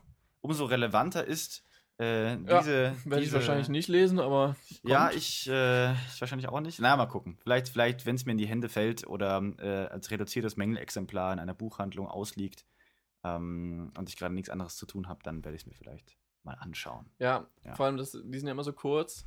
Dass man das wahrscheinlich echt in der Buchhandlung dann so kurz mal durchlesen kann, bevor irgend, irgendwer aus dem Also- Geschäft kommt und einen sagt, wollen Sie das kaufen? Ja, ja. Also, vielleicht auch noch, was man dazu sagen kann, ähm, ist jetzt keine direkte Empfehlung, das so zu machen, das möchte ich jetzt ausdrücklich hier betonen. Ähm, aber nee. die Kürze der Essays ähm, ist ja schon fast ein Aufruf, sich einfach mal die Zeit zu nehmen, eine Stunde sich in den Buchladen zu stellen, das Buch einfach kurz durchzulesen, ähm, die 80 Seiten, die es manchmal nur hat, ähm, anstatt, ansonsten muss man teilweise für ein sehr schmales Büchlein mit hochrepetitivem Inhalt schon mal 15 bis 20 Euro hinlegen. War es echt so viel? Also dachte, die Austeilung knapp des anderen hat, 10 glaube Euro ich, auch teilweise. die Ausgaben des anderen Also hier, war, das- ich, ganz das- ordentlich. Das Palliativgesellschaft, was demnächst rauskommt, Mhm. kostet nur günstige 10 Euro. Oh, Ich guck mal, ob das Hm. schon eine Seitenzahl hat. Nee, leider nicht. Also wir wissen nicht, wie viele Seiten, aber. also wenn es über 150 sind, ist es quasi sein Opus Magnum. Vielleicht kann man das festhalten. das, hat, das hat locker nur 100, unter 100 Seiten. ja, safe. Bin ich mir sicher. Okay. Äh, eine, eine lustige, paradoxe Sache. Er, er würde es ja sehr lieben, was du jetzt gesagt hast, dass wir in eine Buchhandlung gehen und Mhm. uns ein wirkliches physisches Buch in die Hand nehmen. Mhm. Er, er hasst bestimmt ähm, E-Books, E-Books, Hm. weil man da ja auf die glatte Die Oberfläche glatte nur Oberfläche. streichelt. Das ist auch alles, was glatt ist, ist schlecht. Ja. Ähm, aber er hatte tatsächlich ein reines, reines E-Book mal rausgegeben. Hm. Ich weiß nicht, ob er das geplant hat, aber das, das habe ich auch mal gelesen. Tatsächlich? Das heißt, das heißt, äh, bitte Augen schließen. Mhm. Das Okay. äh, ist ein reines E-Book. Klingt ein bisschen so wie eine Meditationsanleitung. Und das, das hat das pessimistischste Ende ever. Das, will- das will ich dir jetzt unbedingt vorlesen, weil Oh. es richtig deprimierend es, ist. ist ein, es ist ein guter Abschluss für die, für die Folge. Wahrscheinlich. Okay. Ähm, Dann hau ich, raus. Ich lese einfach mal. wa? Also der, letzte Abschnitt bei ihm heißt Zur Unzeit. mhm. Und dann schreibt er, vor einigen Jahren war auf dem CTM-Festival für experimentelle und elektronische Musik zu erfahren, dass sich eine Death Metal Band vor ihrem Auftritt ernsthaft darüber Sorgen machte, wie sie das aufzuführende Musikstück beenden sollte. Es ist eigentlich nicht möglich, Musik, der kein Schluss strukturell innewohnt, sinnvoll abzuschließen. Die Musiker der Death Metal Band waren dann sehr erleichtert, als die Lautsprecher aus Überlastung durchbrannten. Die Erlösung kam also in Form einer Katastrophe. So abrupt, ja zur Unzeit und letzten Endes katastrophisch wird auch unsere Welt enden, die sich aufgrund der fehlenden Schlussform immer mehr beschleunigt. Also, Und damit, liebe Zuhörerinnen und Zuhörer, verabschieden wir beide uns für die äh, erste Folge. ja, die Welt wird zugrunde gehen und zwar katastrophisch. Exakt. Das ist so die Botschaft von ihm jetzt hier. Genau. Ähm, das ist doch mal eine schöne, schöne Message von einem äh, als kulturpessimistisch verschrienen Philosophen. Ja, ähm, sollen wir, wir müssen eigentlich beraten, was wir das nächste Mal machen, aber was machen wir dann für uns, wa? Ich denke, das machen wir nochmal. Wir haben, glaube ich, jetzt noch keinen konkreten Plan, was wir machen. Wir werden es mal beraten. Das heißt, äh, in der nächsten Folge gibt es wieder einen Überraschungs, äh, einen Überraschungstext. Niemand weiß, was es Oh mein werden wird. Gott. Oh mein Gott. so Die. Spannung, äh, der Spannungsbogen ist insane. Ja, Judy. ja dann okay, also hat Spaß gemacht. Äh, Voll. Ich freue mich auf das nächste Gespräch mit dir. Same, same.